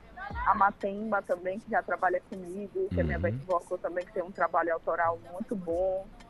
A Tani também tem um trabalho autoral muito massa. E vou estar dividindo o palco lá comigo com o Kratos. É, uma e dez da manhã, a gente começa o nosso show. Crato, o, Cra, o Kratos vem de Castanhal, né? Isso, Kratos de Castanhal. Castanhal, legal. Agora sim, fala pra gente de- desse material aqui que você traz pra gente, o lançamento. A música, o videoclipe é a parte, mas o material é, é- foi nesse período de pandemia, pré-pandemia, é- de quando é esse material? Ele eu escrevi ele agora em novembro. Bem, bem recente, Eu né? escrevi essa música em novembro e tive aí um tempinho pro lançamento. Lancei agora, dia 9 de dezembro. Hum, muito bom. Como é que, assim, você, a tua música, né, você traz reflexões, críticas sobre essas dificuldades enfrentadas por as mulheres pretas e periféricas. Aí eu pergunto a você, é, como é que você percebe? Deu uma melhorada nesse cenário para vocês, para os artistas, é, nesse mesmo cenário? Melhorou um pouco ou a coisa está parada nesse sentido? Não, sempre acho que cada ano que passa as coisas melhoram, né? A gente ocupa outros espaços, ou se a gente não ocupa, a gente faz novos. E assim as coisas vão melhorando, né? É, também o mundo está olhando mais para o norte, agora, para os artistas do norte. Então, isso tudo faz a gente andar para frente, faz as coisas melhorarem. Ilha, queria que maravilha, eu queria que você convidasse então o público para conferir o lançamento do teu trabalho e dissesse onde a gente pode encontrar você nas redes sociais, né, para ter acesso ao teu material e também de repente bater um papo com você, saber mais do teu trabalho, da tua vida. Como é que faz? É, no Instagram é MC Ira, no, no Spotify é Ira só.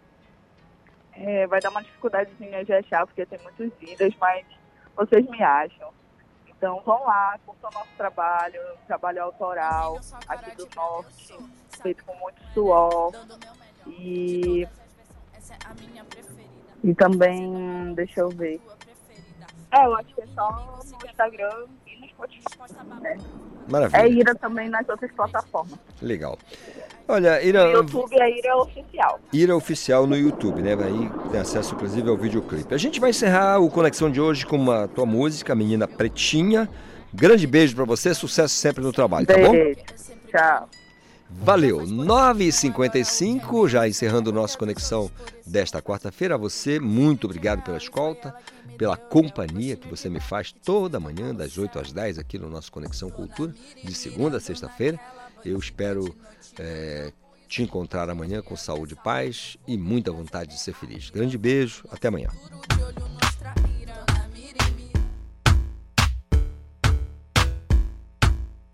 Conexão Cultura. Menina pretinha, em dia de baile, ela se revela, eu tô com bote das manchadas. Menina pretinha, em dia de baile, ela se revela, eu tô com bote das manchadas. Pode falar o que quiser, que aqui do lado só as negona de fé. Eu já te avisei que eu não sou uma qualquer. Só na correria, nem precisa tirar o pé e nem vem testar minha fé. Lado a lado com as fiel, isso que é vida. Não acreditava em mim, agora quer ser minha amiga. Outros tempos não tem casa pra alugar. A falta foi muita que hoje eu tiro pra gastar. Esses versos é minha vida. Meta é bem alta, é levar a autoestima das minhas. A minha menina pretinha, tenho a certeza. Tua descendência é de riqueza. Nem é sonho portar esses kits, essas roupas. Mas pra quem nunca teve essas vestes é vitória. Comprando à vista, meu estilo ela avisa. Master ou visa, capa de revista. Quer andar assim, quer se vestir assim. Quer andar assim, quer se vestir assim. Mas não aguenta só um dia na minha vida. Ela escorria, ela escorria. O sol já baixou, a mente clareou. Nesse disse me disse, não sabe quem eu sou. Agora é nossa hora, estamos na memória. Tu pode ignorar, mas já marcamos a história. Vamos manter assim, nenhum de nós é besta. Na classe, sim. Essa é a riqueza. Quebra teu conceito, deixa teu receio. Coragem mede o medo, não é hora do recreio. Quebra teu conceito, deixa teu receio. Coragem mede o medo, não é hora do recreio. Então corre, pelo teu corre, veste tuas joias, brilhoso traje na luz negra, nunca se morre, veste teus sonhos, felicidades. Menino pretinho, em dia de baile, ele se revela, eu tô com bonde das mais chata. Menino pretinho, em dia de baile, ele se revela, eu tô com bonde das mais chata, das mais chata, das mais chata, das mais chata, das mais chata.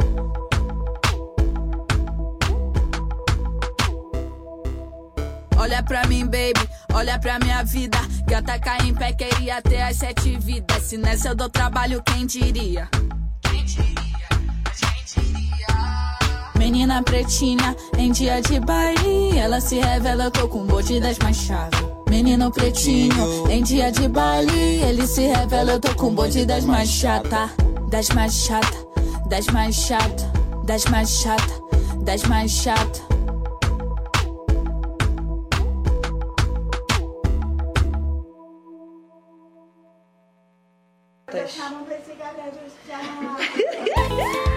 Conexão Cultura, uma realização da Central Cultura de Produção.